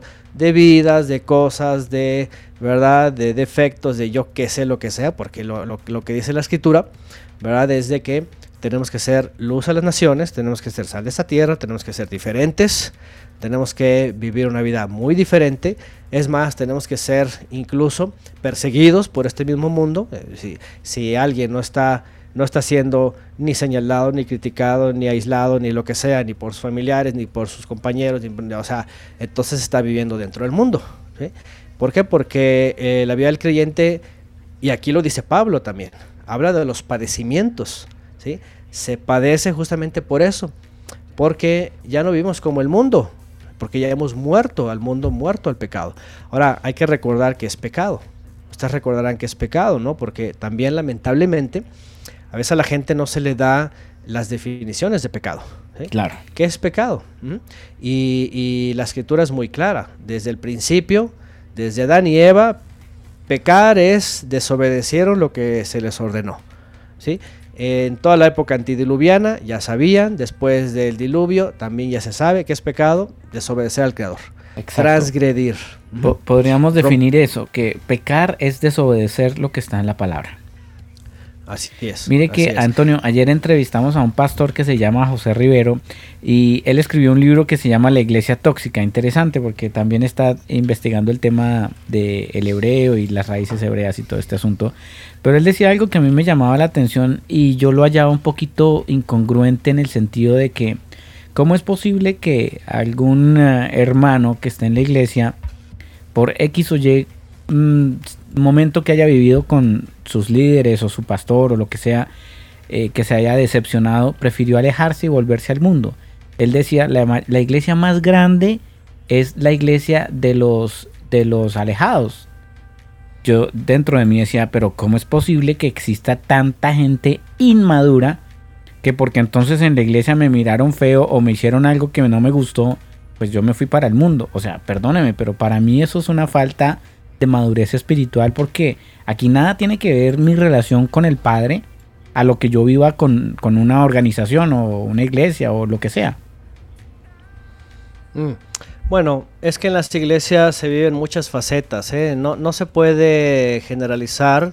Yo también conocí gente que, que este, desertó por completo o regularmente conozco gente que en realidad están migrando todo el tiempo, están moviéndose de iglesias. ¿Por qué? Porque al final están buscando algo que les, que les acorde y hasta que encuentran una iglesia que les acorde, ¿no? Entonces, o están migrando o finalmente buscan el mundo porque otra vez están eh, buscando los deseos de la carne, ¿no? Y no siempre son los peores, ¿no? O, o- o los más perversos, no, no, simplemente a veces como le pasó a Demas, ustedes recordarán a Demas, por cierto, uno de los discípulos en el primer siglo, colaborador de Pablo. Conocemos Ah. a, a Dimas. ¿Será el mismo? Demas es un discípulo en el primer siglo. Cuando, cuando lo menciona Pablo que dice Demas, dice, este, me abandonó, dice, y se fue a este mundo. Ah, no es me abandonó de más. No, Demas, así se llama. Demas dio menos. o sea, no, no, lo abandonó. De menos. De- en vez de ser Demas, de menos. o sea, el tipo. Me abandonó de más. alejarse. Yo. Oiga, pero vean, Sí, es- interesante porque. Mira, está en, en segunda de Timoteo, A ver. dice dos, eh, perdón, 4.10.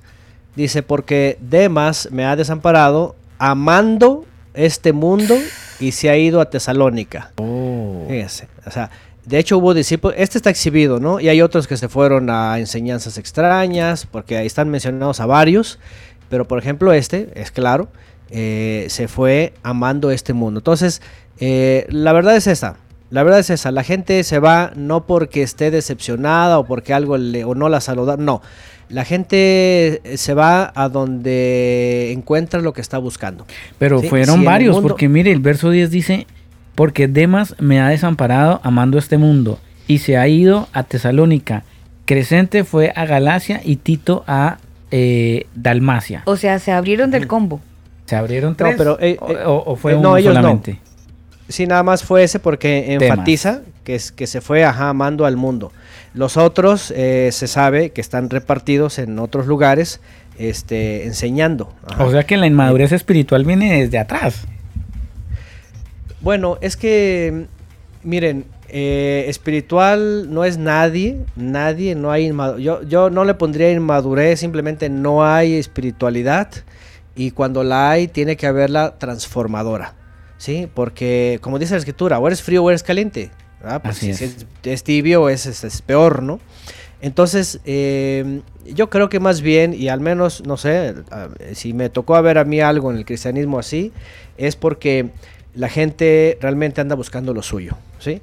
Por ejemplo, y eso es muy clásico, ustedes lo han sabido, no sé si fuera de México también se vive, ¿no? Pero por ejemplo, a mí me, que, que me tocó esa parte de la juventud, eh, los jóvenes realmente se decidían por personas incrédulas, hombres o mujeres.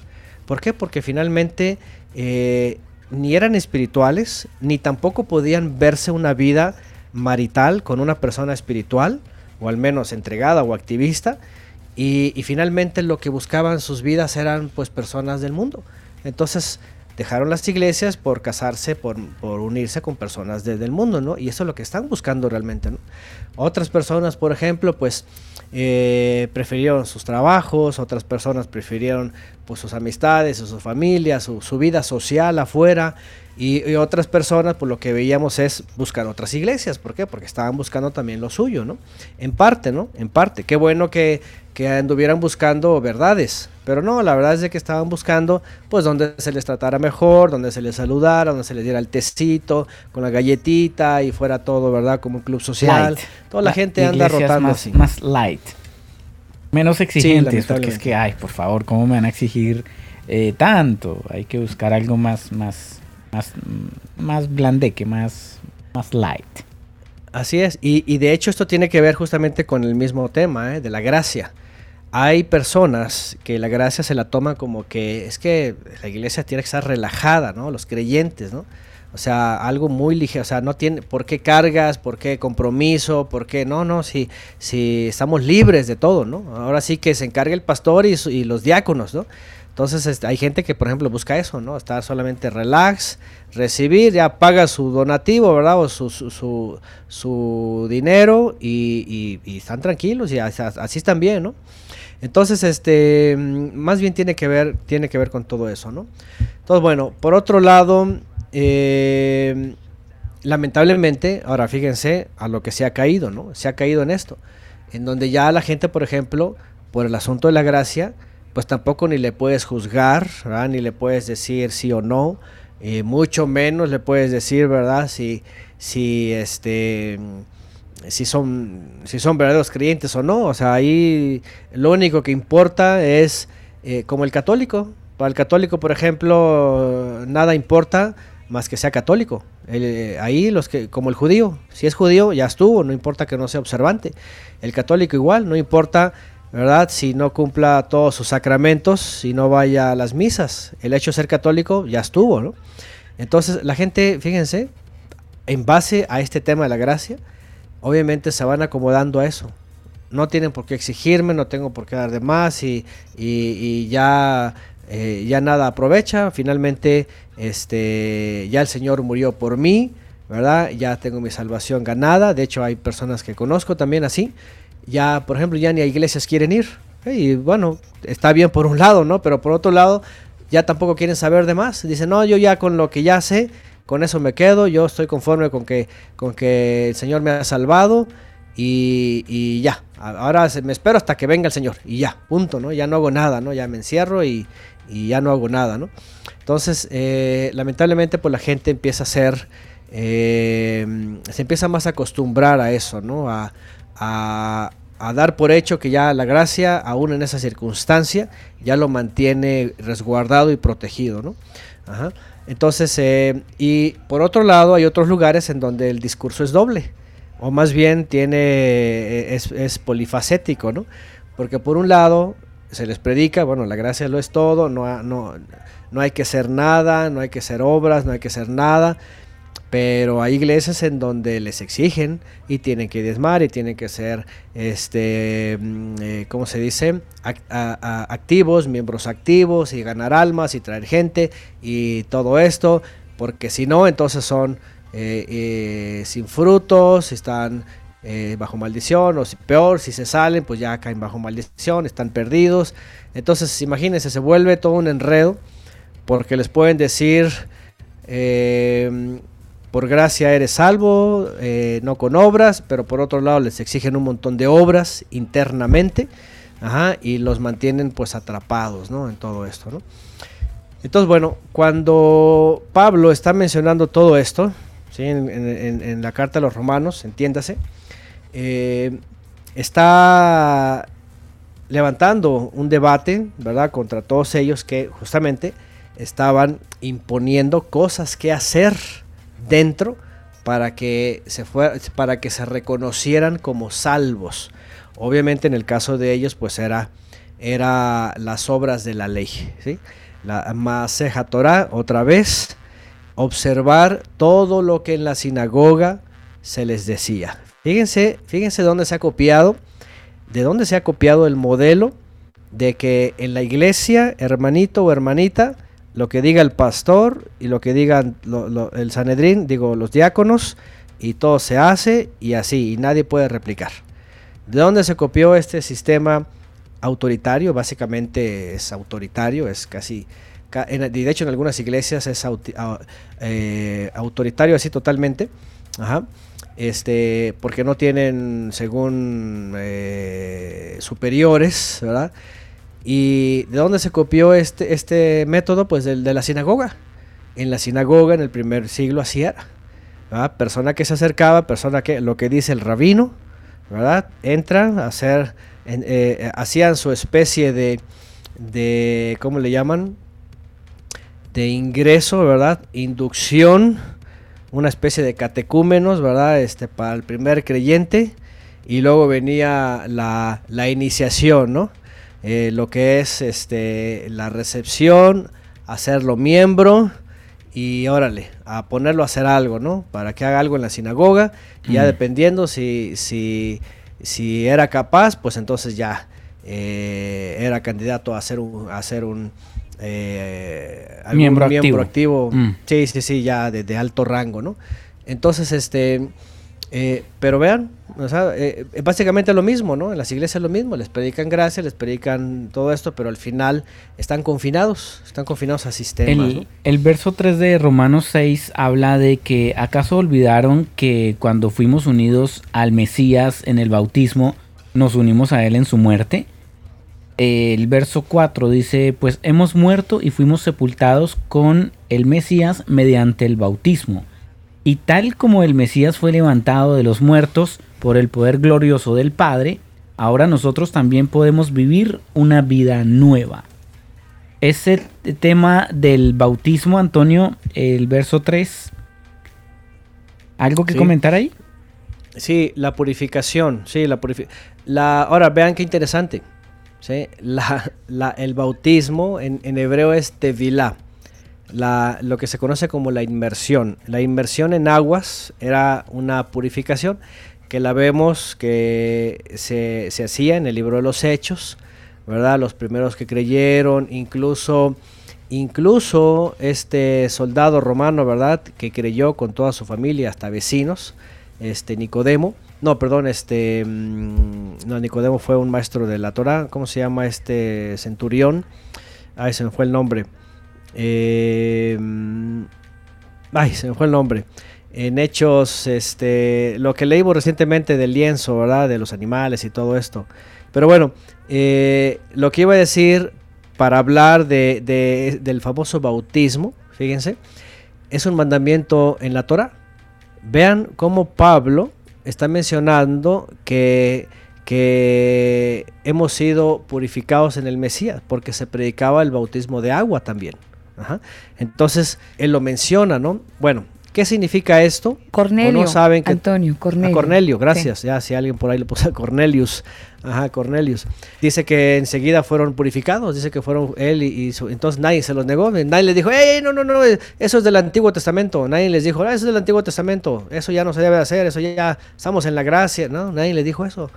De hecho, otro discípulo, ¿verdad? Este, que le habla a un eunuco, ¿no? Este eh, camino, que él iba camino a, Etiopía, ¿no? Este, el discípulo, otra vez se me olvidó también ese nombre, este, que le dice, ¿quién te impide? ¿Quién me impide? Dice él, ¿verdad? Que yo sea purificado. Dice, entonces dice que bajó a las aguas y hizo la tevila, la purificación. Bueno, a lo que voy es esto, la purificación. Cuando aquí se habla que hemos muerto al pecado, ¿cómo vamos a vivir en él? Aquí habla de una purificación que hemos recibido a través del Mesías. Y vuelvo al punto de la pregunta que hizo Alba sobre fulano hermanito que tiene algún pecado, algún problema o algo que no puede. Es porque no ha sido purificado en el Mesías. No ha sido lavado espiritualmente de tal manera que todavía vive, como dice la misma escritura, ¿sí? El que es, eh, dice, el que es esclavo del pecado no es libre. El que peca, dice, es esclavo del pecado. Fíjense nada más. Obviamente, no solamente lo que les hace sentir mal, sino cualquier transgresión de mandamientos del Creador. Fíjense, el que está viviendo así, dice, es esclavo de la transgresión. Antonio, ¿alguien puede ser esclavo del pecado eh, porque está bajo maldición? El tema de, la, de, las maldiciones ya las mencionamos, ¿verdad? Eh, y si habláramos, por ejemplo, de cosas que se repiten, que se imitan, que se ven, que se... Sí, que en efecto. ¿Puede ser un tema de, maldición? bueno, puede ser por, por el sentido de que cuando, como yo les dije la vez pasada, ¿no? Toda la humanidad, ya desde el principio, y de hecho Pablo aquí toca el tema, en Adán eh, dice, eh, estuvimos en muerte. La muerte reinó, básicamente estamos bajo maldición. Sí, toda persona, incluso aunque, aunque no lo sepa o no lo vea, toda persona que no ha sido purificada, bautizada en el Mesías, renacida, está en maldición, básicamente. ¿Por qué? Porque aunque todos morimos, ¿verdad? Eh, las personas que no fueron purificadas en el Mesías, regeneradas, ¿sí? sin permanecer en él, entonces van a experimentar la segunda muerte. ¿Qué quiere decir? Que estas personas, sí, realmente están en maldición. O sea, toda la humanidad está en maldición. Y aquí lo va a mencionar Pablo más adelante, ¿no? Entonces, esto es muy importante, porque mucha gente solamente ha confiado en que fueron bautizadas en sus iglesias, en que van o, ven vía internet, ¿verdad? O se saben el catecismo o lo que sea, o lo que enseñan en su iglesia, o se saben todo. Y fíjense qué engaño, ¿eh? creyendo que lo que eh, el compromiso que tienen con su iglesia, o con el pastor y lo que saben de ahí o lo que han hecho o que han pasado por el bautismo y lo que sea, creen como, como que si eso ya fueran justificados. Aquí entra otra vez la otra faceta extraña, ¿no? A ver, entonces ¿es por gracia o es por obras? Porque mucha gente está confiada por las obras que hacen, de que asiste, de que diezma, de que el pastor le dijo, de que ya fue, de que llevó a tal persona, de que ya hizo algo, y entonces está confiando en sus obras. Pero por otro lado, mucha gente no se da cuenta y no ha sido realmente renacida como debe de ser no han sido sumergidos en el Mesías y no le han dado, aquí está el punto, muerte a su carne. Oiga, Antonio, usted le puedo hacer una pregunta y quizás, em, quizás me meta un poquito al rancho. Eh, no sé si usted entiende el término meterme al rancho. No. ¿No? acá no, no, no lo ubico acá. Bueno, al ruedo, a lo mejor al ruedo. Eh, En Colombia, cuando se meten al rancho es como que, como que sobrepasa una línea. Eh, y me refiero con, con- ruedo. Ah, ya, bueno, me- entonces me- meterme al ruedo. Eh, ¿Qué pasa con esa gente eh, que a lo mejor, y vamos a meterlos a todos en el saco, católicos, cristianos, judíos, hebreos, todos en el saco, que quizás están cumpliendo lo que la Torah dice, pero por otro lado, a lo mejor en su casa, con sus hijos, de pronto tuvieron un eh, ejemplo no muy adecuado. Eso también es pecar delante del Padre, ¿cierto? En ese Sí. sentido, ah, porque a veces como que nos enfocamos en, es que tengo que hacer esto, tengo que cumplir con esto otro, tengo que hacer aquí, tengo que hacer allá, y nos enfocamos en tantas cosas que sí está bien, pero hay pequeñas, como dice la palabra, hay pequeñas zorras ahí dañando todo un viñedo que son esas actitudes que quizás nosotros inconscientemente tenemos que nos llevan a pecar y, a lo mejor nosotros no nos estamos dando cuenta, pero nuestros hijos o nuestros familiares sí. En ese sentido, ¿cómo hacemos nosotros para, para empezar a tener ahora sí como un equilibrio con todo lo que la palabra me enseña, pero también con esas pequeñas actitudes y cosas que yo a diario debo tener mucho cuidado? Claro, claro. Y ahí le está dando ingeniero al clavo, como decimos en México, ¿no?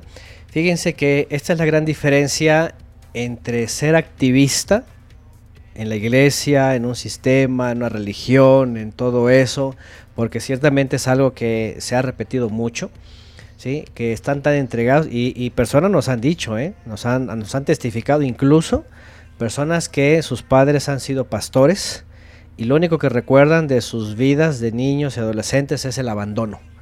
Ah, ¿por qué? Porque pues la obra era primero y allá estaban y crecieron desatendidos, ¿no? Imagínense nada más, ¿no? Entonces esto, esto es tremendo, ¿no? ¿Por qué? Porque el activismo religioso, llámese religión o denominación que sea, es tan absorbente y que obviamente muchos dicen, bueno, pues es que es el reino y es la palabra y incluso, incluso ponen, hasta ponen las palabras del Mesías para defenderse, donde dice, el que no deje padre y madre no es digno de mí. Exacto. Y así como que, ya ves, ahí dice. Entonces eh, se van al extremo, están otra vez fuera de contexto, están descontextualizando, porque el Mesías no nos manda a abandonar a la familia y a dejarlos y, y- y menos a ser, el- a ser activistas. Ajá. Entonces, una cosa es activismo que causa todo esto, y otra cosa es el servicio, en donde el servicio, el primer servicio, ya por ejemplo cuando somos padres, el primer servicio es en el hogar, de esposo a esposa, de esposa a esposo, a hijos, en familia. ¿Sí? Este, la primera atención, como, porque como ya lo hemos hablado aquí también, es, es- e- son los primeros discípulos. ¿no? Entonces, de una u otra forma, obviamente pasan muchas cosas eh, en una familia, cuando crecen los hijos, todo eso, su educación, ¿verdad? Todo eso, pero evidentemente sí, es correcto. ¿sí? Hay que estar, y, y aquí es donde va el otro punto. Para eso es la Torah. Fíjense qué interesante. La Torah, justamente, por eso dice así. Dice, y estos mandamientos que yo te doy, las atarás en tu mente, en tu corazón, las escribirás en los postes de tu casa, etcétera. Y dice, los enseñarás a tus hijos todo el tiempo, básicamente.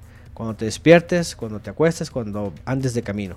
Todo el tiempo vas a hablar de los principios y de los mandamientos. Porque, ahora déjenme decirles algo. Guardar Torah, no crean que es Shabbat y las festividades nada más, y hay el hebreo, Yeshua, ya, ya digo bien este, este, Yeshua, ¿no? No. Eso, eso, como dice Shaul de Tarso, esas son sombras de lo que han de venir. Los días y las citas, ¿sí? Pero la verdadera Torah es justamente esa, la que se vive en vida delante de los que nos rodean. Y tiene que ver con educación, con amor al prójimo, con eh, ética, moral, respeto. Tiene que ver con todos esos principios que son bíblicos, ahí están todos, que incluso algunas iglesias sin saber los usan, pero obviamente ahí el punto es donde falta en, en- en momentos cruciales, ¿no? Como el ingeniero lo dice, ¿no? Que muchos caen justamente y dan un mal testimonio, exactamente, ¿verdad? Por su activismo, su iglesia, por sus compromisos eh, muy terrenales. Y, y lo digo terrenales, espero que no se ofenda a nadie, ¿verdad? porque no, no es que es para el Señor Claro. y que yo entregué, no, pe- para el Señor pastor será, porque hay que ver, hay que ver cuándo lo pide el Creador. Este es un punto importante. A ver, para las personas que lleguen a escuchar y antes de que, ¿verdad?, este, le apaguen, eh, háganse este examen. Este examen. Si ustedes son muy activistas, están muy metidos en su iglesia o lo que sea, número uno, pregúntense esto. ¿Esto realmente lo ordenó el Creador? ¿O es algo que en la iglesia, los líderes y la iglesia madre o yo que sé, es algo que se crearon ellos? ¿ah? Porque si no obedece a algo del Creador, si no obedece al verdadero Nuevo Testamento, al, al- verdadero Evangelio, ¿sí? y es algo que ya tiene que ver con denominaciones y proyectos y lo que dijo el pastor y lo que dijo los diáconos y lo que dice la madre iglesia o dice toda la denominación, entonces ahí repiensen las cosas. Ahí es donde aplica aquí- salid de ella, pueblo mío. Pues por supuesto, porque no se está sirviendo al creador, se está sirviendo a una de las hijas de Babilonia, ¿no? Por eso dice ahí, salí de ella, ¿no? Entonces, esto es algo que cada uno tiene que hacer. A mí me pasó. Yo lo he dicho aquí de pronto y si quieren lo repito. eh, año tras año se cerraban, llegaba diciembre, ¿verdad? Cansadísimo, ya estaba el calendario del otro año y órale y súbele y bájale y pues yo era, era parte de en su momento. Pues usted Y hasta lo final- asustaron en la iglesia, Antonio, nos contó la otra vez, ¿no? Tanto que se así quedaba para allá. salir así para salir corriendo ¿no? Lo estaban sacando, Bueno. Antonio. sí sí entonces este a lo que le- a lo que les digo es esto al final decía bueno y al final todo esto realmente lo, lo ordena el creador porque ya analizando todo digo bueno el evangelio como tal aquí nos enseña aquí se enseña un evangelio dogmático teológico y todos los proyectos que tienen desde niños, jóvenes, eh, secundarios, ¿verdad? Universitarios y, y matrimonios y matrimonios solteros y quién sabe qué. Y todo, todo eso, yo decía, estos son más bien ideas del pastor que se le fueron ocurriendo y que van haciendo ministerios y van haciendo todo esto para sus propósitos, ¿verdad? Y además para acaparar todo tipo de gente y etcétera. Y, y- y no sé, la experiencia de cada quien, ¿verdad? Pero yo dije, pero al final todo esto no lo, no lo ordena el creador. Mm. No, Oiga, lo, ordena- lo a- que realmente ordena no está. Antonio, usted en algún momento, bueno, no sé cuántos años tengan sus hijos, eh, ni cuántos hijos tenga, pero eh, en esa transición, cuando usted ya abandonó la iglesia y como que, oiga, yo qué, qué rayos estoy haciendo, eh, ¿hubo algún momento donde sus hijos eh, como que conversaron con usted con respecto a todo lo que estaba pasando y que, ay papá, qué bueno que dejaste eso? O, o no sé, ¿hubo algún, algún eh, comentario con toda esa, esa situación? Ah, sí, hemos eh, comentado algo. Los niños ponen atención, sí saben las diferencias. De hecho, nosotros tenemos 4, 8 y 12 años. Las más chicas son niñas y nuestro hijo varón es de 12 años.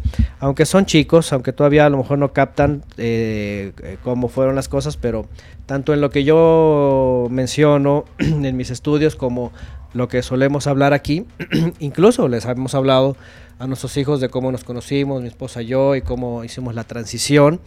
Este, sí saben las diferencias, sí saben que, que yo este, estaba metido de lleno, y obviamente saben, sobre todo saben, que pues son lugares en donde Torah no hay, o sea, no se habla nada, no hay, no hay esas instrucciones, no hay eh, pues eso que ellos escuchan con nosotros, ¿no? Ajá.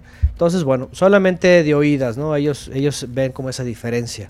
Ajá. Ah, pero, Pero, pensé este- que habían tenido algún momento un poco más complicado. Mire usted cómo, cómo el, el padre fue bueno con, hasta con eso, ¿no? Eh, que permitió que usted tuviera una transición antes de que ellos tuvieran, estuvieran más grandes y que a lo mejor hubieran pasado cosas que quizás hubieran como fragmentado un poco la, la, la familia, ¿no? Oh, sí. Sí, no, no, a mí no me tocó eso. Sí, no, yo estaba soltero. De hecho, de hecho, el Eterno fue muy benevolente porque cuando conocí a mi esposa, este, pues ella venía de otra iglesia, llegó a la iglesia donde nos conocimos, que yo ya estaba yo participando ahí. Pero cuando yo ya estaba aprendiendo la raíz hebrea aún dentro de, pero ahora sí que como a escondidas, ¿no? Porque imagínense, si me cachaban, pues, ah, pues allá está el judaizante. Lo levantaban.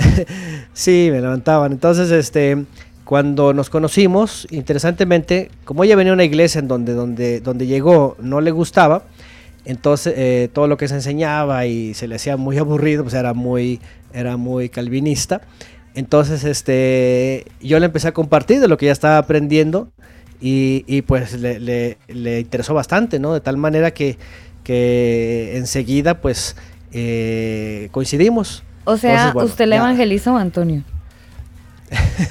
bueno, yo le, yo le, le, compartí, sí, todo esto que, que, ya después finalmente pues también ella lo, lo, digo, no la, no la persuadí ni nada, simplemente le dije, mira, aquí está lo que he estudiado y ella rápidamente captó y pues, sí, vio todo, todas las diferencias, ¿no? Ajá. Chévere. Entonces a partir de ahí, obviamente... Casualidades no existen. Sí, no, no, yo creo que fue algo que el Eterno pues se estaba haciendo, porque al final pues eh, estamos tanto los dos entendidos en lo mismo como participando también pues, en el servicio. Ustedes mm. nos conocen que juntos hacemos esto, ¿no? Entonces, pero vimos lo mismo, ¿eh? Créanme que ella vio lo mismo. De hecho, tuvo algunas conversaciones ahí también con, con, con hermanas y con personas en la iglesia en donde estaba muy marcado justamente esto que estamos hablando, ¿no? Que ley ni se mencione, Torah ni nada que ver, hebreo, olvídense, de herejía. Entonces era muy asunto de gracia, de la gracia, que el mm. Señor, que la gracia, de todo, la gracia lo es todo. Sobre todo en esa última iglesia, la, calvinista que yo estuve, eh, muy enfático en esto, la gracia lo es todo. Todo, todo. Antonio, es esa, esa gracia de la que se predica todavía en nuestros días, es la misma que eh, a veces eh, una persona se va a presentar en un trabajo, por ejemplo, y entonces el consejo es ore para que el Señor le dé gracia con esa persona que usted va a hablar. ¿Esa es la misma gracia? ¿O qué tipo de gracia es esa? Sí, sí, sí es lo mismo, es como, sí, buscar el favor de la persona, que la persona este, se le hablan del corazón, ¿no? Algo así, ¿no? Como que la persona... ¿Pero está bien orar este de esa manera? Mm, bueno, hay, hay menciones de este, de este tipo en toda la Biblia, en efecto.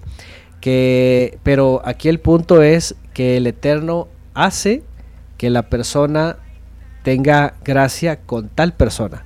¿sí? Lo vemos en los, en los patriarcas, lo vemos en algunos, en algunos personajes de la Biblia. De hecho aparece, sí, por eso se usa así. Entonces por eso la gente lo suele usar así. Al, final, más bien, el que, el que concede toda gracia, pues es el creador. Entonces, más bien, si alguien quiere hacer uso de, de esa oración, más bien podría pedirle al Todopoderoso que ponga gracia en tal persona, ¿no? Para que pueda ser favorecido, ¿no? Digo, pensando en una petición así. Al final, miren, yo creo que al final, eh, por ejemplo, cuando alguien va a buscar un empleo y todo eso, está confiado en el Creador, y, como dice la misma escritura, ¿verdad? Este, el Mesías lo dice, el Padre ya sabe de antemano, ¿no? Cuál es nuestra petición, cuál es nuestro caminar y Él va a conceder. ¿eh? Entonces simplemente, simplemente terminar de, poniéndolo en la voluntad del Todopoderoso para que Él, él, él actúe, ¿no? Entonces, este, en parte sí, sí tiene que ver un poco con eso. Quiero comentarle, Antonio, el verso del el capítulo 6 de Romanos, eh, donde habla que ya no somos nosotros esclavos del pecado, es decir, que tenemos todo para poder ser libres del pecado. Pero entonces la pregunta sería, ¿por qué a veces como que seguimos pecando si ya no somos eh, esclavos del pecado? Claro, Sí, eh, Pablo Tarso continúa diciendo, ¿verdad? Dice que pues pecaremos porque no estamos bajo la ley, sino bajo la gracia, dice, en ninguna manera.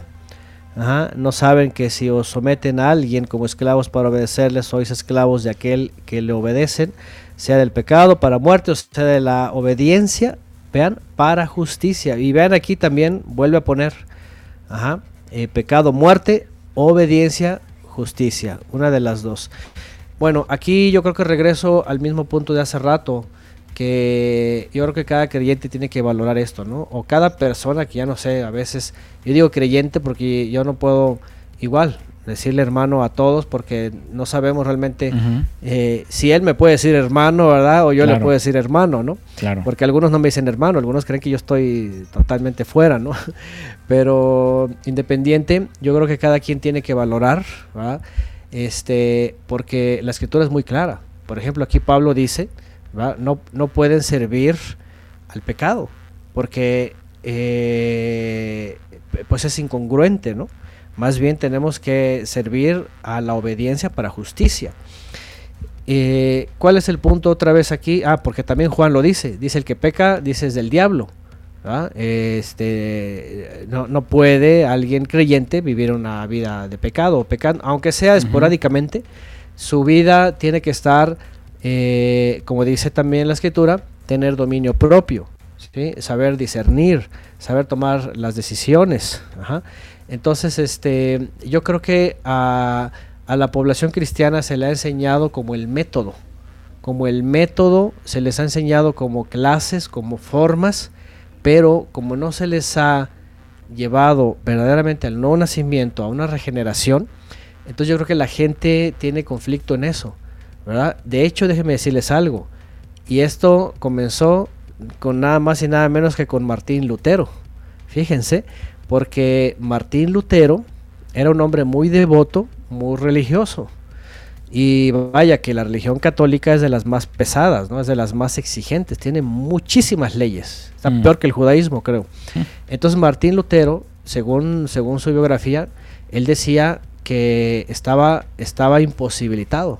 Él se sentía este, incapaz entonces, de hecho, por eso él usa este asunto de, la gracia, ¿no? Él es el que realmente eh, sienta las bases de la teología de la gracia. ¿ah? Y, él toma otro texto de Pablo, dice, el justo por la fe vivirá.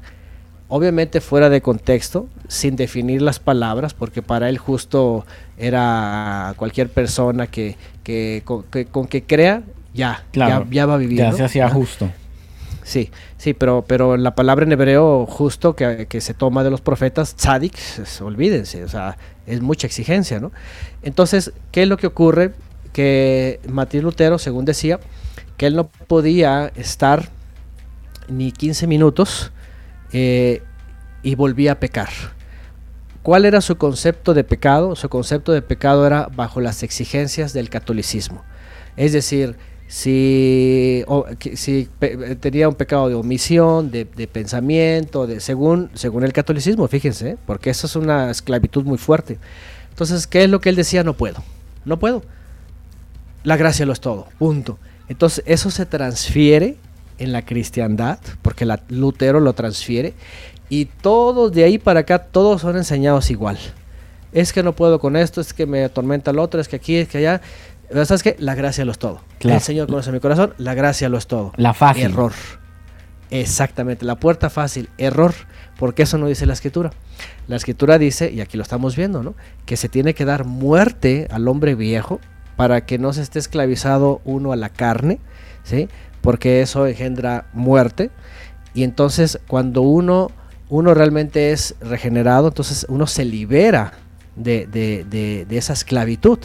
Y entonces, como dice aquí, morimos a las concupiscencias, los deseos, sean muy profundos o sean normales, entre comillas, y entonces pasamos al servicio al Creador. De hecho, Pablo menciona esto.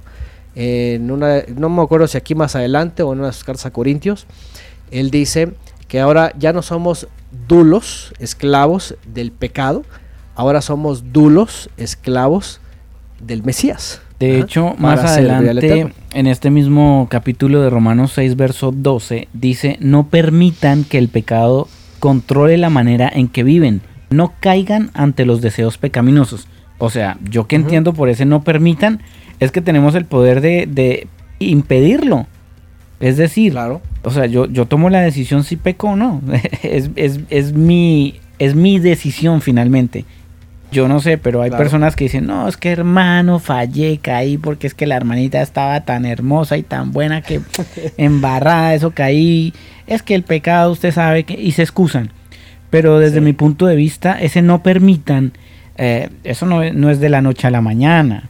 Son pequeñas cositas que se van permitiendo hasta el momento en que ya el tipo la embarró, pero eso venía cocinándose desde atrás, con tiempo. Claro. Entonces, ese no permitan, creo que cada uno tenemos esa, esa alternativa de decidir pecar o no pecar. Así es. Sí, sí, sí, de, de hecho por eso, por eso está muy claro en la Torah, en los mandamientos eso. Dice, no te olvides de estos mandamientos, átalos, hasta el proverbio, ¿no? Átalos este, en tus manos, ¿no? Manténlos, reténlos, escríbelos en la mente y el corazón. Una de las cosas que, que no sabe la gente eh, es conocerse cómo, cómo, es. No se conocen a sí mismos, ¿sí? Y, pero la escritura sí dice, dice eh, que, que nosotros, ajá, si si nuestro ser, el que somos, un día les hablé de esto, ¿verdad? Somos tierra, carne. Sí, tenemos un alma en el cuerpo que está en la sangre. Sí, así dice la, así dice la Torah, dice que está en la sangre, ¿no? Como los animales, también tienen un alma terrenal, animal. Pero tenemos otra alma superior que es Neshama, que es el ser, lo que somos. Pero tenemos otra parte que es el aliento, el Ruach, si ese aliento de la persona, y más hablando de un creyente, no ha sido realmente soplado, ¿sí? no ha sido transformado, no ha venido realmente, no se ha, como dice el nuevo pacto en Jeremías 31, 33, si no ha venido eh, esa instrucción, esa presencia para guiarlo, entonces esa persona creyente, sea de un año o sea de muchos años, lo único que es es un simpatizante y es como un alumno de su denominación. Y por eso tiene muchos problemas con su carne, con sus deseos, con sus caídas, con sus pleitos, con sus enojos consigo mismo, con todo esto. ¿sí? Porque no ha, no ha quedado más que de religioso, de simpatizante, de practicante de algo, como un club social, solamente que religioso. ¿no? Pero la persona que ha sido renovada, regenerada, ¿sí? transformada, entonces, eh, cuando es soplado en su ruaj, que se domina en la mente, entonces la mente soplada del Todopoderoso en nosotros, ¿sí? domina nuestro ser y puede sujetar el alma que está en la carne, el alma baja, que es los deseos de la carne. ¿ah? Entonces aquí viene una transformación, viene, viene una percepción diferente del mundo, viene una percepción diferente de las escrituras, diferente de del, del, entorno, diferente de todo. ¿sí? Y esto no, no, no, no se vive en las iglesias. ¿sí? Las iglesias nada más están buscando que hagan la oración del pecador, que acepten, que se bauticen, ya son miembros y ponlos a que hagan algo.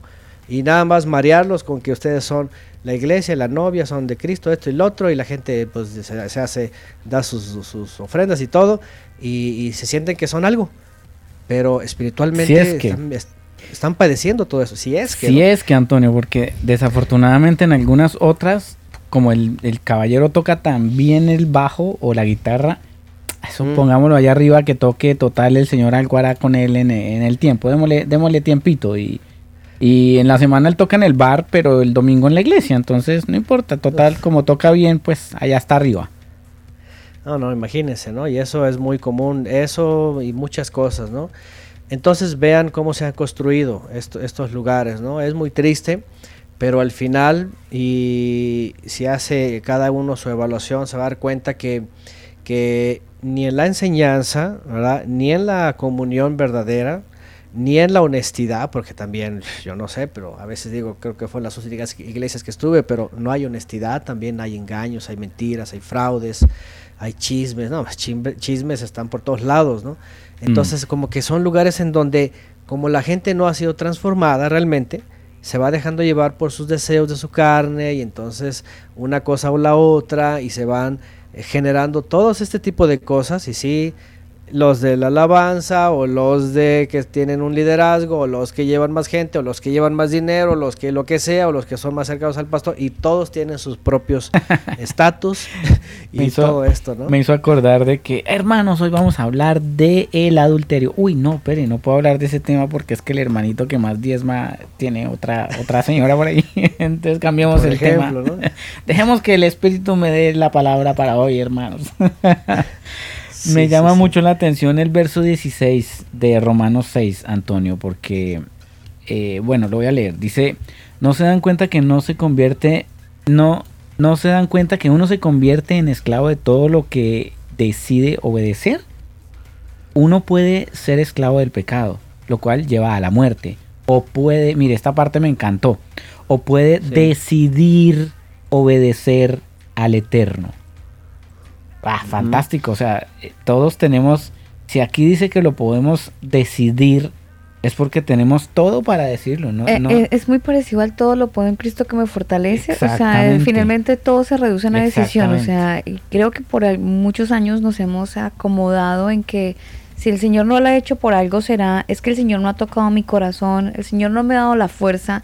Y ha sido una, una estupidez en realidad que nos ha mantenido ahí como en un círculo vicioso porque hay que decir las cosas como son. No hemos querido salir del pecado, punto. No hemos decidido. Obedecer. ¿Mm? Sí. Sí, sí, de hecho lo dice Pablo, también lo dice, por ejemplo, transfórmese por medio de la renovación, o sea, está dando, está dando la clave y que cada persona lo tiene que hacer, lo tiene que promover, tiene que sujetar, tiene que alcanzar dominio propio. También el Mesías lo dice, esfuércense, dice, esforzaos a entrar por la puerta angosta, porque muchos procurarán, dice, y no podrán. Fíjense, estas palabras del Mesías son poderosas. Está diciendo, esfuércense, no dice, hey, no se preocupen, ya estamos en la gracia, ya solamente cree y ya, ya listo. No, dice, esfuércense a entrar por la puerta angosta, porque muchos procurarán, fíjense, y no podrán. Si ustedes ponen este promedio de personas, pónganle en el mundo X personas. Le está hablando a los que dicen que creen. Entonces, de ese grupo que creen, dice, muchos están procurando, pero no van a entrar. Volvemos al punto, siempre va a haber un remanente que realmente sí se está esforzando, sí lo está queriendo hacer, sí lo hace, sí va adelante y ahí permanece, ¿no? Como también dice otra, otra escritura, ¿no? Eh, eh, permanecer, no caer, ¿sí? No caer. El que mire estar firme dice no caiga. Entonces permanecer. Igual uy, ese texto, oiga, ese también podría ser un texto fuera de contexto. Porque hay mucha gente que se escuda, ay hermanito, es que yo le fallé a mi esposa porque es que la palabra dice, el que esté firme mire que no caiga, hermano. No está, uno cree estar firme y cae. Y lo usan, yo, yo digo que ese texto es la excusa para pecar. Oh, sí. No, no, hay de todo. Miren, hace rato me comentaba mi esposa, por ejemplo, de un caso, ¿no? De, de una creyente que ya no sabemos, pues al final no sabemos, pero eh, supuestamente pues le fue infiel, ¿no? Y, y, al principio pues obviamente está el descontento y está como que el repudio, ¿no? Así como que fue hasta evidente, pero por otro lado de pronto viene una cosa como que, ah, ya ya perdonó, ya se olvidó de todo y como que no pasó nada. Y, y, qué pasó, ¿no? Porque, por ejemplo, y, no es de que tenga que juzgar de una u otra forma, pongo un ejemplo, lo que están ustedes mencionando también, ¿no? Esta es una ofensa grave, ¿no? La traición a su cónyuge y todo esto es algo grave en, en la escritura, ¿no? Pongo un ejemplo. De hecho, es, la carta para, para separar, para terminarla todo. O sea, es el único mandato que ya listo por, por causa de, pues de la traición eh, a nivel sexual. Se pueden, sí, se pueden divorciar. Sí, de hecho lo dice el Mesías, lo dice el Mesías y claramente lo dice, ¿no? Entonces miren, y fíjense, tanto lo dice como apenas lo leímos sobre las maldiciones en Ezequiel, ¿verdad? Donde dice el alma que pecar esa morirá. Ahí en Ezequiel el Eterno dice, si alguien fue justo toda su vida, dice, y al final dice peca, dice, le va a valer más eso, su pecado, su transgresión, su apostasía, ¿por qué? Por, por infidelidad, por lo mismo, y va a ser cortado. Y también dice, pero si el hijo, ¿verdad? Dice, fue un un libertino toda su vida, pero al final, ahora, eso no se tome para que, ay, pues voy a darle rienda suelta y al final de viejito. Uy, entonces venga, disfrutemos y gocemos que después nos arrepentimos, hermano. sí, no, no estoy predicando eso, ah, póngame atención a lo que estoy diciendo. No saquen de contexto el... Eh, la gracia, la gracia, la gracia, hermanos, la gracia. Sí, no, no. Entonces, pero pone el mismo ejemplo, ¿no? Si alguien ha transgredido, pero hace teshuva, vuelve al Todopoderoso y viene en obediencia, dice, eso le va a contar por justicia, imagínense, ¿no? Entonces, este, mm, las mismas cosas se juzgan igual, si el Creador así lo dice, y, y, es más, también lo dice en la carta a los Hebreos capítulo 10, cuando se habla del que peca deliberadamente. Dice, si alguien peca deliberadamente, dice, ya no hay más perdón por los pecados. Ya no hay más, porque ya se está, se está abusando de la gracia. De hecho, dice, hace, hace afrenta al Espíritu de gracia, ¿no? Romanos capítulo 10. Entonces, bueno, a lo que vamos con todo esto es, tenemos que ser realistas, ¿sí? Eh, el Mesías, el Hijo del Todopoderoso, que fue enviado, que se hizo como nosotros, que también experimentó, ¿verdad?, nuestra debilidad, pero que, fíjense, fue obediente en todo y que la muerte no le pudo retener. ¿Por qué? Porque no pecó, no transgredió, no desobedeció. Él nos pone el ejemplo que nos puede decir, nosotros podemos vivir igual. Una vez que ha sido saldada nuestra cuenta, ahora, esto de que echó al mar todos nuestros pecados, aunque habla de Israel, entendemos que al final todos pasamos por esta purificación y somos renovados, restaurados, hay como un reset en nuestra vida. Eh, significa que es para que andemos ahora en obediencia. No, no es posible que Él nos haya venido a alabar y a prometernos la vida eterna y nosotros le sigamos aquí ¿verdad? Muy alegres, ¿no? No, de hecho es todo lo contrario. Porque por eso Pablo dice, mira la bondad, pero también mira la severidad, porque si no permaneces, dice, también tú vas a ser cortado, y lo dice aquí mismo en Romanos, Romanos 9. Entonces, la realidad es esa, la realidad es de que cuando viene el Mesías nos enseña a que tenemos eso, a reeducarnos, a cambiar nuestra forma de vivir, y también desintoxicarnos de todo lo que nos enseñaron las religiones o denominaciones y a vernos nosotros mismos delante del Creador que Él nos está eh, pidiendo eso. Ya nos puso el gran ejemplo del Mesías, ¿sí? ya nos justificó por medio de Él. Ahora nosotros tenemos que poner de nuestra parte para cambiar eh, aquello, someter esa, esa parte terrenal, esa parte de debilidades, someterlas. Ahí está, ustedes lo acaban de leer, ¿verdad? Eh, que no reine más el pecado, que no se enseñore. Al contrario, nosotros lo vamos a someter, vamos a tener dominio propio para decir, no, no es por ahí, le doy muerte a esto. Y si le doy muerte a eso, entonces vivo para el Creador, para obedecerlo a Él. Es así de simple. Nada más que la cosa, pues ahí es, es eh, esa sinceridad de cada creyente para que pueda, ¿verdad? Este, buscar en el Todopoderoso justamente lo que, lo que Pablo dice, ¿no? Si hay algo que, quieres, que no quieres hacer y lo haces, pues entonces para eso está el Mesías, para que en él, ahora sí viene el texto, ¿verdad? Todo lo puedo en el Mesías que me fortalece. Ahí sí aplicaría, ¿no?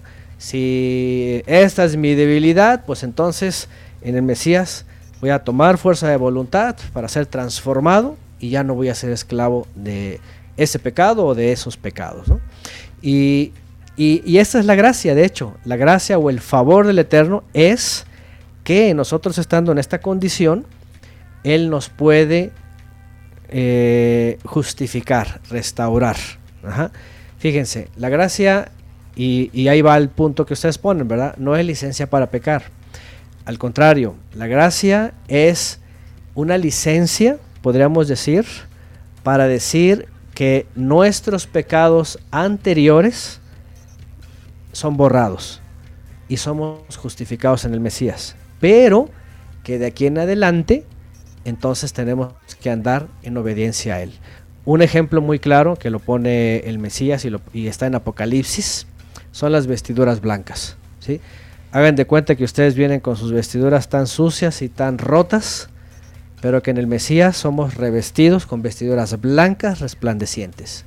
Y te dice, ahí está, de aquí en adelante, ahora tú mantente con las vestiduras blancas, en santidad. ¿Y qué es lo que tenemos que hacer? Eso. Pero si alguien dice, ah, wow, ya soy vestido, ah, pero pues ahora regreso al mundo y esto y lo otro y caigo y se empieza a manchar y manchar y, luego no hace uso de la palabra, ¿verdad? De la, de la, de la escritura para, para reeducarse y para seguirse lavando, pues de qué sirve, ¿Va? se va a ensuciar otra vez y a la hora del juicio pues va a ser encontrado desnudo, como dice la escritura. ¿verdad? Este, va, se van a mostrar sus desnudeces, es decir, su vergüenza, su pecado en su vida, ¿no?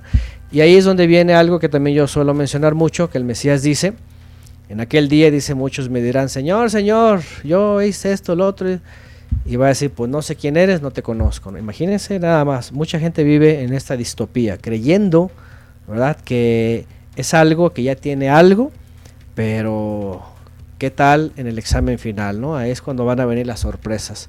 Entonces mejor hacer una, una rectificación de todo esto, quitarnos todas estas teologías, todas estas interpretaciones de hombres según sus experiencias, Martín Lutero, por ejemplo, según ¿verdad? Sus, sus problemas, ¿verdad? Y, mejor ir a la escritura como es. Además, Antonio, que cuando uno va leyendo y va avanzando en los textos eh, o en los versículos de, Romanos 6, uno se, empieza a, aclarar en cuanto a la, a la escritura. Es esclavo el que decide seguir pecando, se vuelve un esclavo. Y, y, hablar de esclavitud, pues ya creo que el término completamente todos lo entendemos, y pues, ¿qué quiere, ¿quién quiere ser esclavo hoy en día? Nadie, ¿no? Es una cosa como denigrante, como que... ¿Ya somos esclavos todos o qué? No, no, no, pero cuando usted decide pecar... No puede salir. Es otro tipo de esclavitud, señor. Pero cuando usted decide pecar, cuando usted decide o insiste en algo que sabe, el que sabe hacer lo bueno y no lo hace es contado como pecado, eso dice la escritura. Entonces, cuando usted decide seguir fumando, porque es que cuando tiene nervios se toma un tinto y fuma, sí, y a usted le gusta leer la Biblia y de repente escucha al predicador los domingos, pero está aprendiendo y, lleva ocho años aprendiendo, pero pues no ha decidido dejar el cigarrillo y se excusa en que Dios le va a ayudar y que Dios le va a ayudar a, bajar el tema, pero no ha decidido dejar ese vicio, pues finalmente es un esclavo. Entonces yo creo que en, en parte lo que el Señor busca es hacernos entender que que hombre, cada vez que caemos en el mismo, en la misma situación, pues nos está diciendo, oiga, deje de ser esclavo. Usted es un esclavo de eso en lo que insiste, en lo que no ha decidido dejar. Claro. O por lo contrario, usted es esclavo de lo que practica. Es decir, si usted busca eh, obedecer los mandamientos del Eterno, pues usted se está volviendo esclavo, valga la, pues el comentario. Pero esclavo por amor, creo que, creo, que aplica el símil, ¿verdad, Antonio? Porque existía el esclavo por amor y creo que a eso se refiere Daniel. Ah, bueno, sí, eh, Pablo menciona la palabra, du bueno, la traducción que usa es dulo, aunque algunas versiones traducen esclavo del pecado y luego traducen siervo del Todopoderoso, pero la palabra es la misma. Básicamente está hablando esclavo del pecado éramos y ahora somos esclavos de, del Todopoderoso a través del Mesías. Cuando dice por amor es como para, como para suavizar que no es una esclavitud como la que el mundo nos da, sino que más bien nosotros decidimos a ah, someternos al Creador. En algún momento, más bien, eh, perdón, en algún momento escuchaba yo que en el tiempo de la esclavitud, cuando algún, cuando algún dueño decidía dejar libre a un esclavo y ese esclavo, por el contrario, quería continuar con ese dueño y aunque no le pagara, lo hacía por amor, porque se entendía, porque le parecía un querido el, dueño, qué sé yo. Y este esclavo decidía ser esclavo por amor, era el símil, tengo entendido, utilizaba Pablo para hacernos, para hacernos entender que éramos esclavos por amor de Cristo.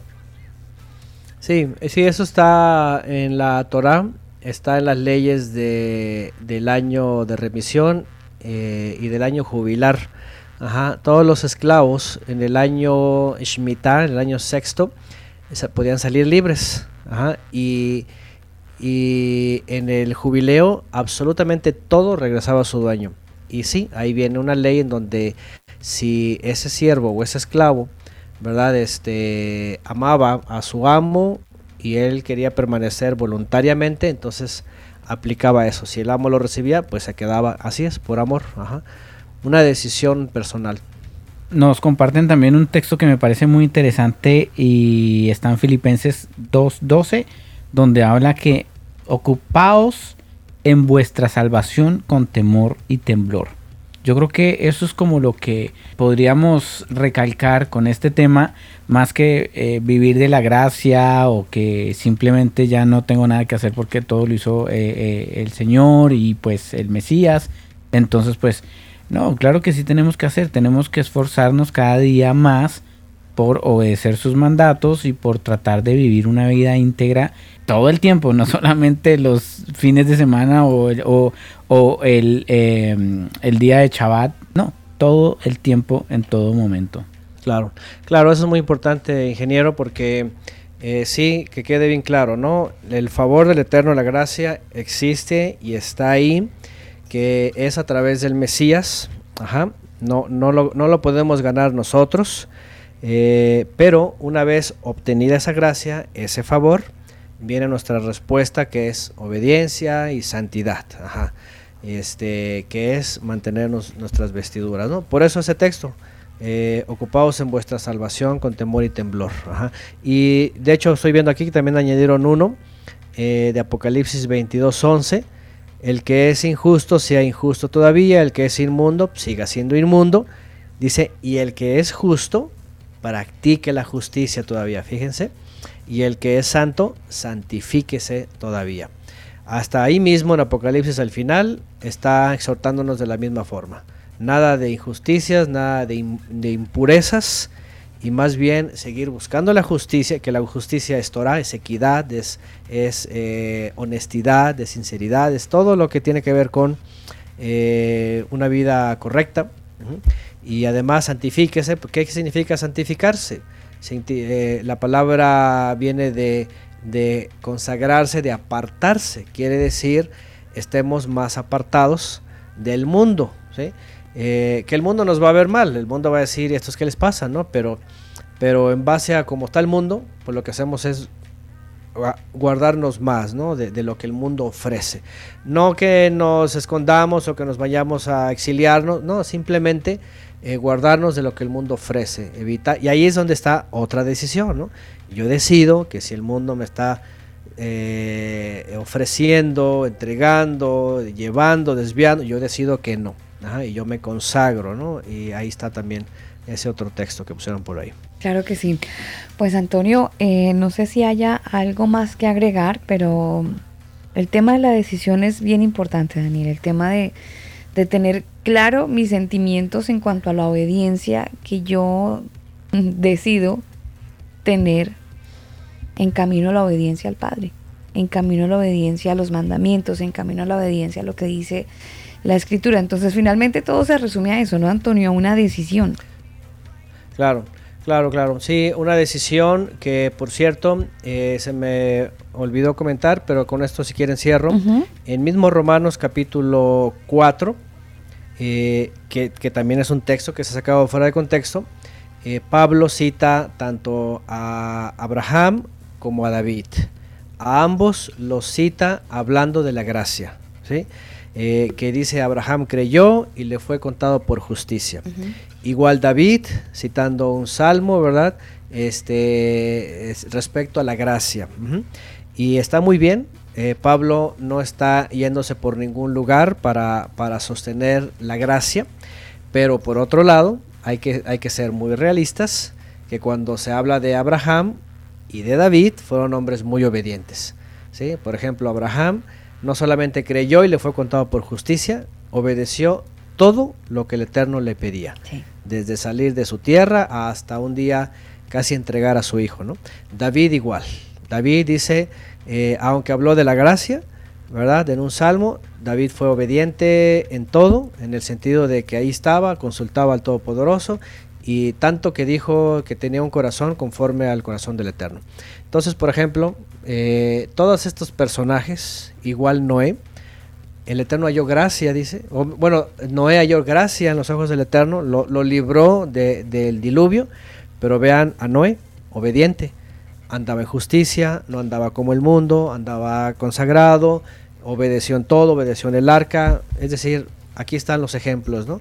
Entonces, gracia siempre ha habido, gracia, favor es algo que viene del Eterno exclusivamente, pero eso no quiere decir que eh, pues vivamos libremente y sin andar en mandamientos, todo lo contrario, tenemos que vivir una vida acorde a la gracia, que es una respuesta de obediencia. Sí, todos queremos las bendiciones, pero no estamos dispuestos a pagar eh, en obediencia cada una de ellas. ¿no? En ese sentido, con lo que dice Antonio, yo creo que la conclusión sería eh, obediencia y decisión.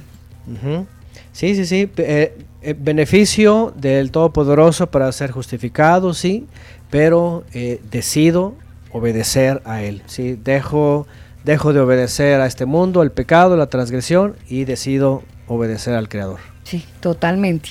Pues Antonio, como siempre, muchas gracias por su tiempo, gracias por, mm, bueno, abrirnos los ojos. Aquí nos estuvo echando gotas y todo para aclarar un poco más la visión, así que gracias por este buen tiempo, dos horas 14 minutos muy bien aprovechadas. A la gente que ha estado escuchando este podcast, gracias. Les invitamos para que, bueno, lo compartan, para que si les edificó, pues obviamente puedan edificar a otros, a otros amigos, a otros converos, o bueno, a otra persona que pueda estar necesitando un mensaje diferente. Antonio, gracias por estar con nosotros y si el Señor lo permite estaremos de regreso el próximo martes eh, ya entrando casi que en el cierre eh, de los de estos textos fuera de contexto, si hay algún oyente que nos escucha y dice, uy, espere que eh, quiero todavía que hablen de este tema, nos quedan como dos o tres, según la lista de, de, lo que nos han estado enviando, sí, como dos, tengo en mi cabeza dos específicamente, el tercero creería que es por la fe, por si hay alguno más que quiera enviarlo, pero hay dos textos aún pendientes para, para otros dos programas más. Y a lo mejor esta serie se acabe, pero si usted tiene algo por ahí en el tintero, envíelo. ¿Cómo lo puede hacer, Daniel? Lo pueden enviar en nuestra cuenta de Telegram. Estamos en Telegram eh, como el combo oficial o en Facebook también el combo oficial. O simplemente nos, nos contactan desde la página web elcombo.com. Antonio, muchas gracias por el tiempo. Gracias también para ustedes y todos los que nos acompañan en estas eh, dos horas también. Gracias, bendiciones y buenas noches. Buenas noches, Antonio, y para todos los converos también. Buenas noches. Nos vamos con música. Esta canción la hace una banda estadounidense. Ellos son King of Country. La canción se titula See Together. Con, con esta canción nos despedimos a ustedes. Gracias. Y bueno, compartan el podcast. Se cuidan. Buenas noches. This is for the busted hearts. This is for the question marks. This is for the outcast soul, lost control, no one knows. Sing it for the can't go back. Sing it for the broken past. Sing it for the just found out life is now upside down. If you're looking for hope tonight, raise your head.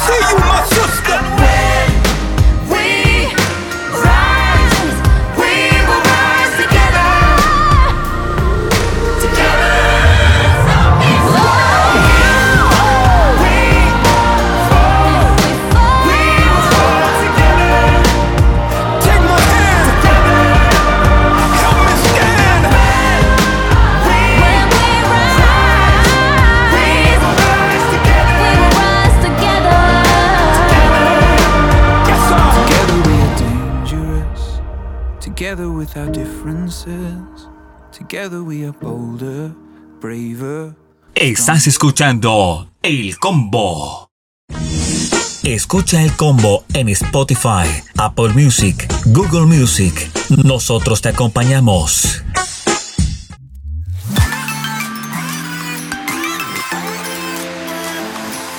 ¿Ya desinfectaste tus manos? Ahora desinfecta tu mente. El combo.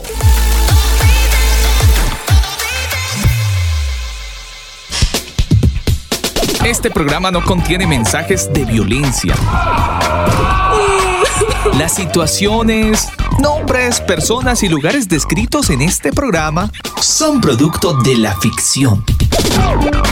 Cualquier parecido con la realidad es pura coincidencia. El combo.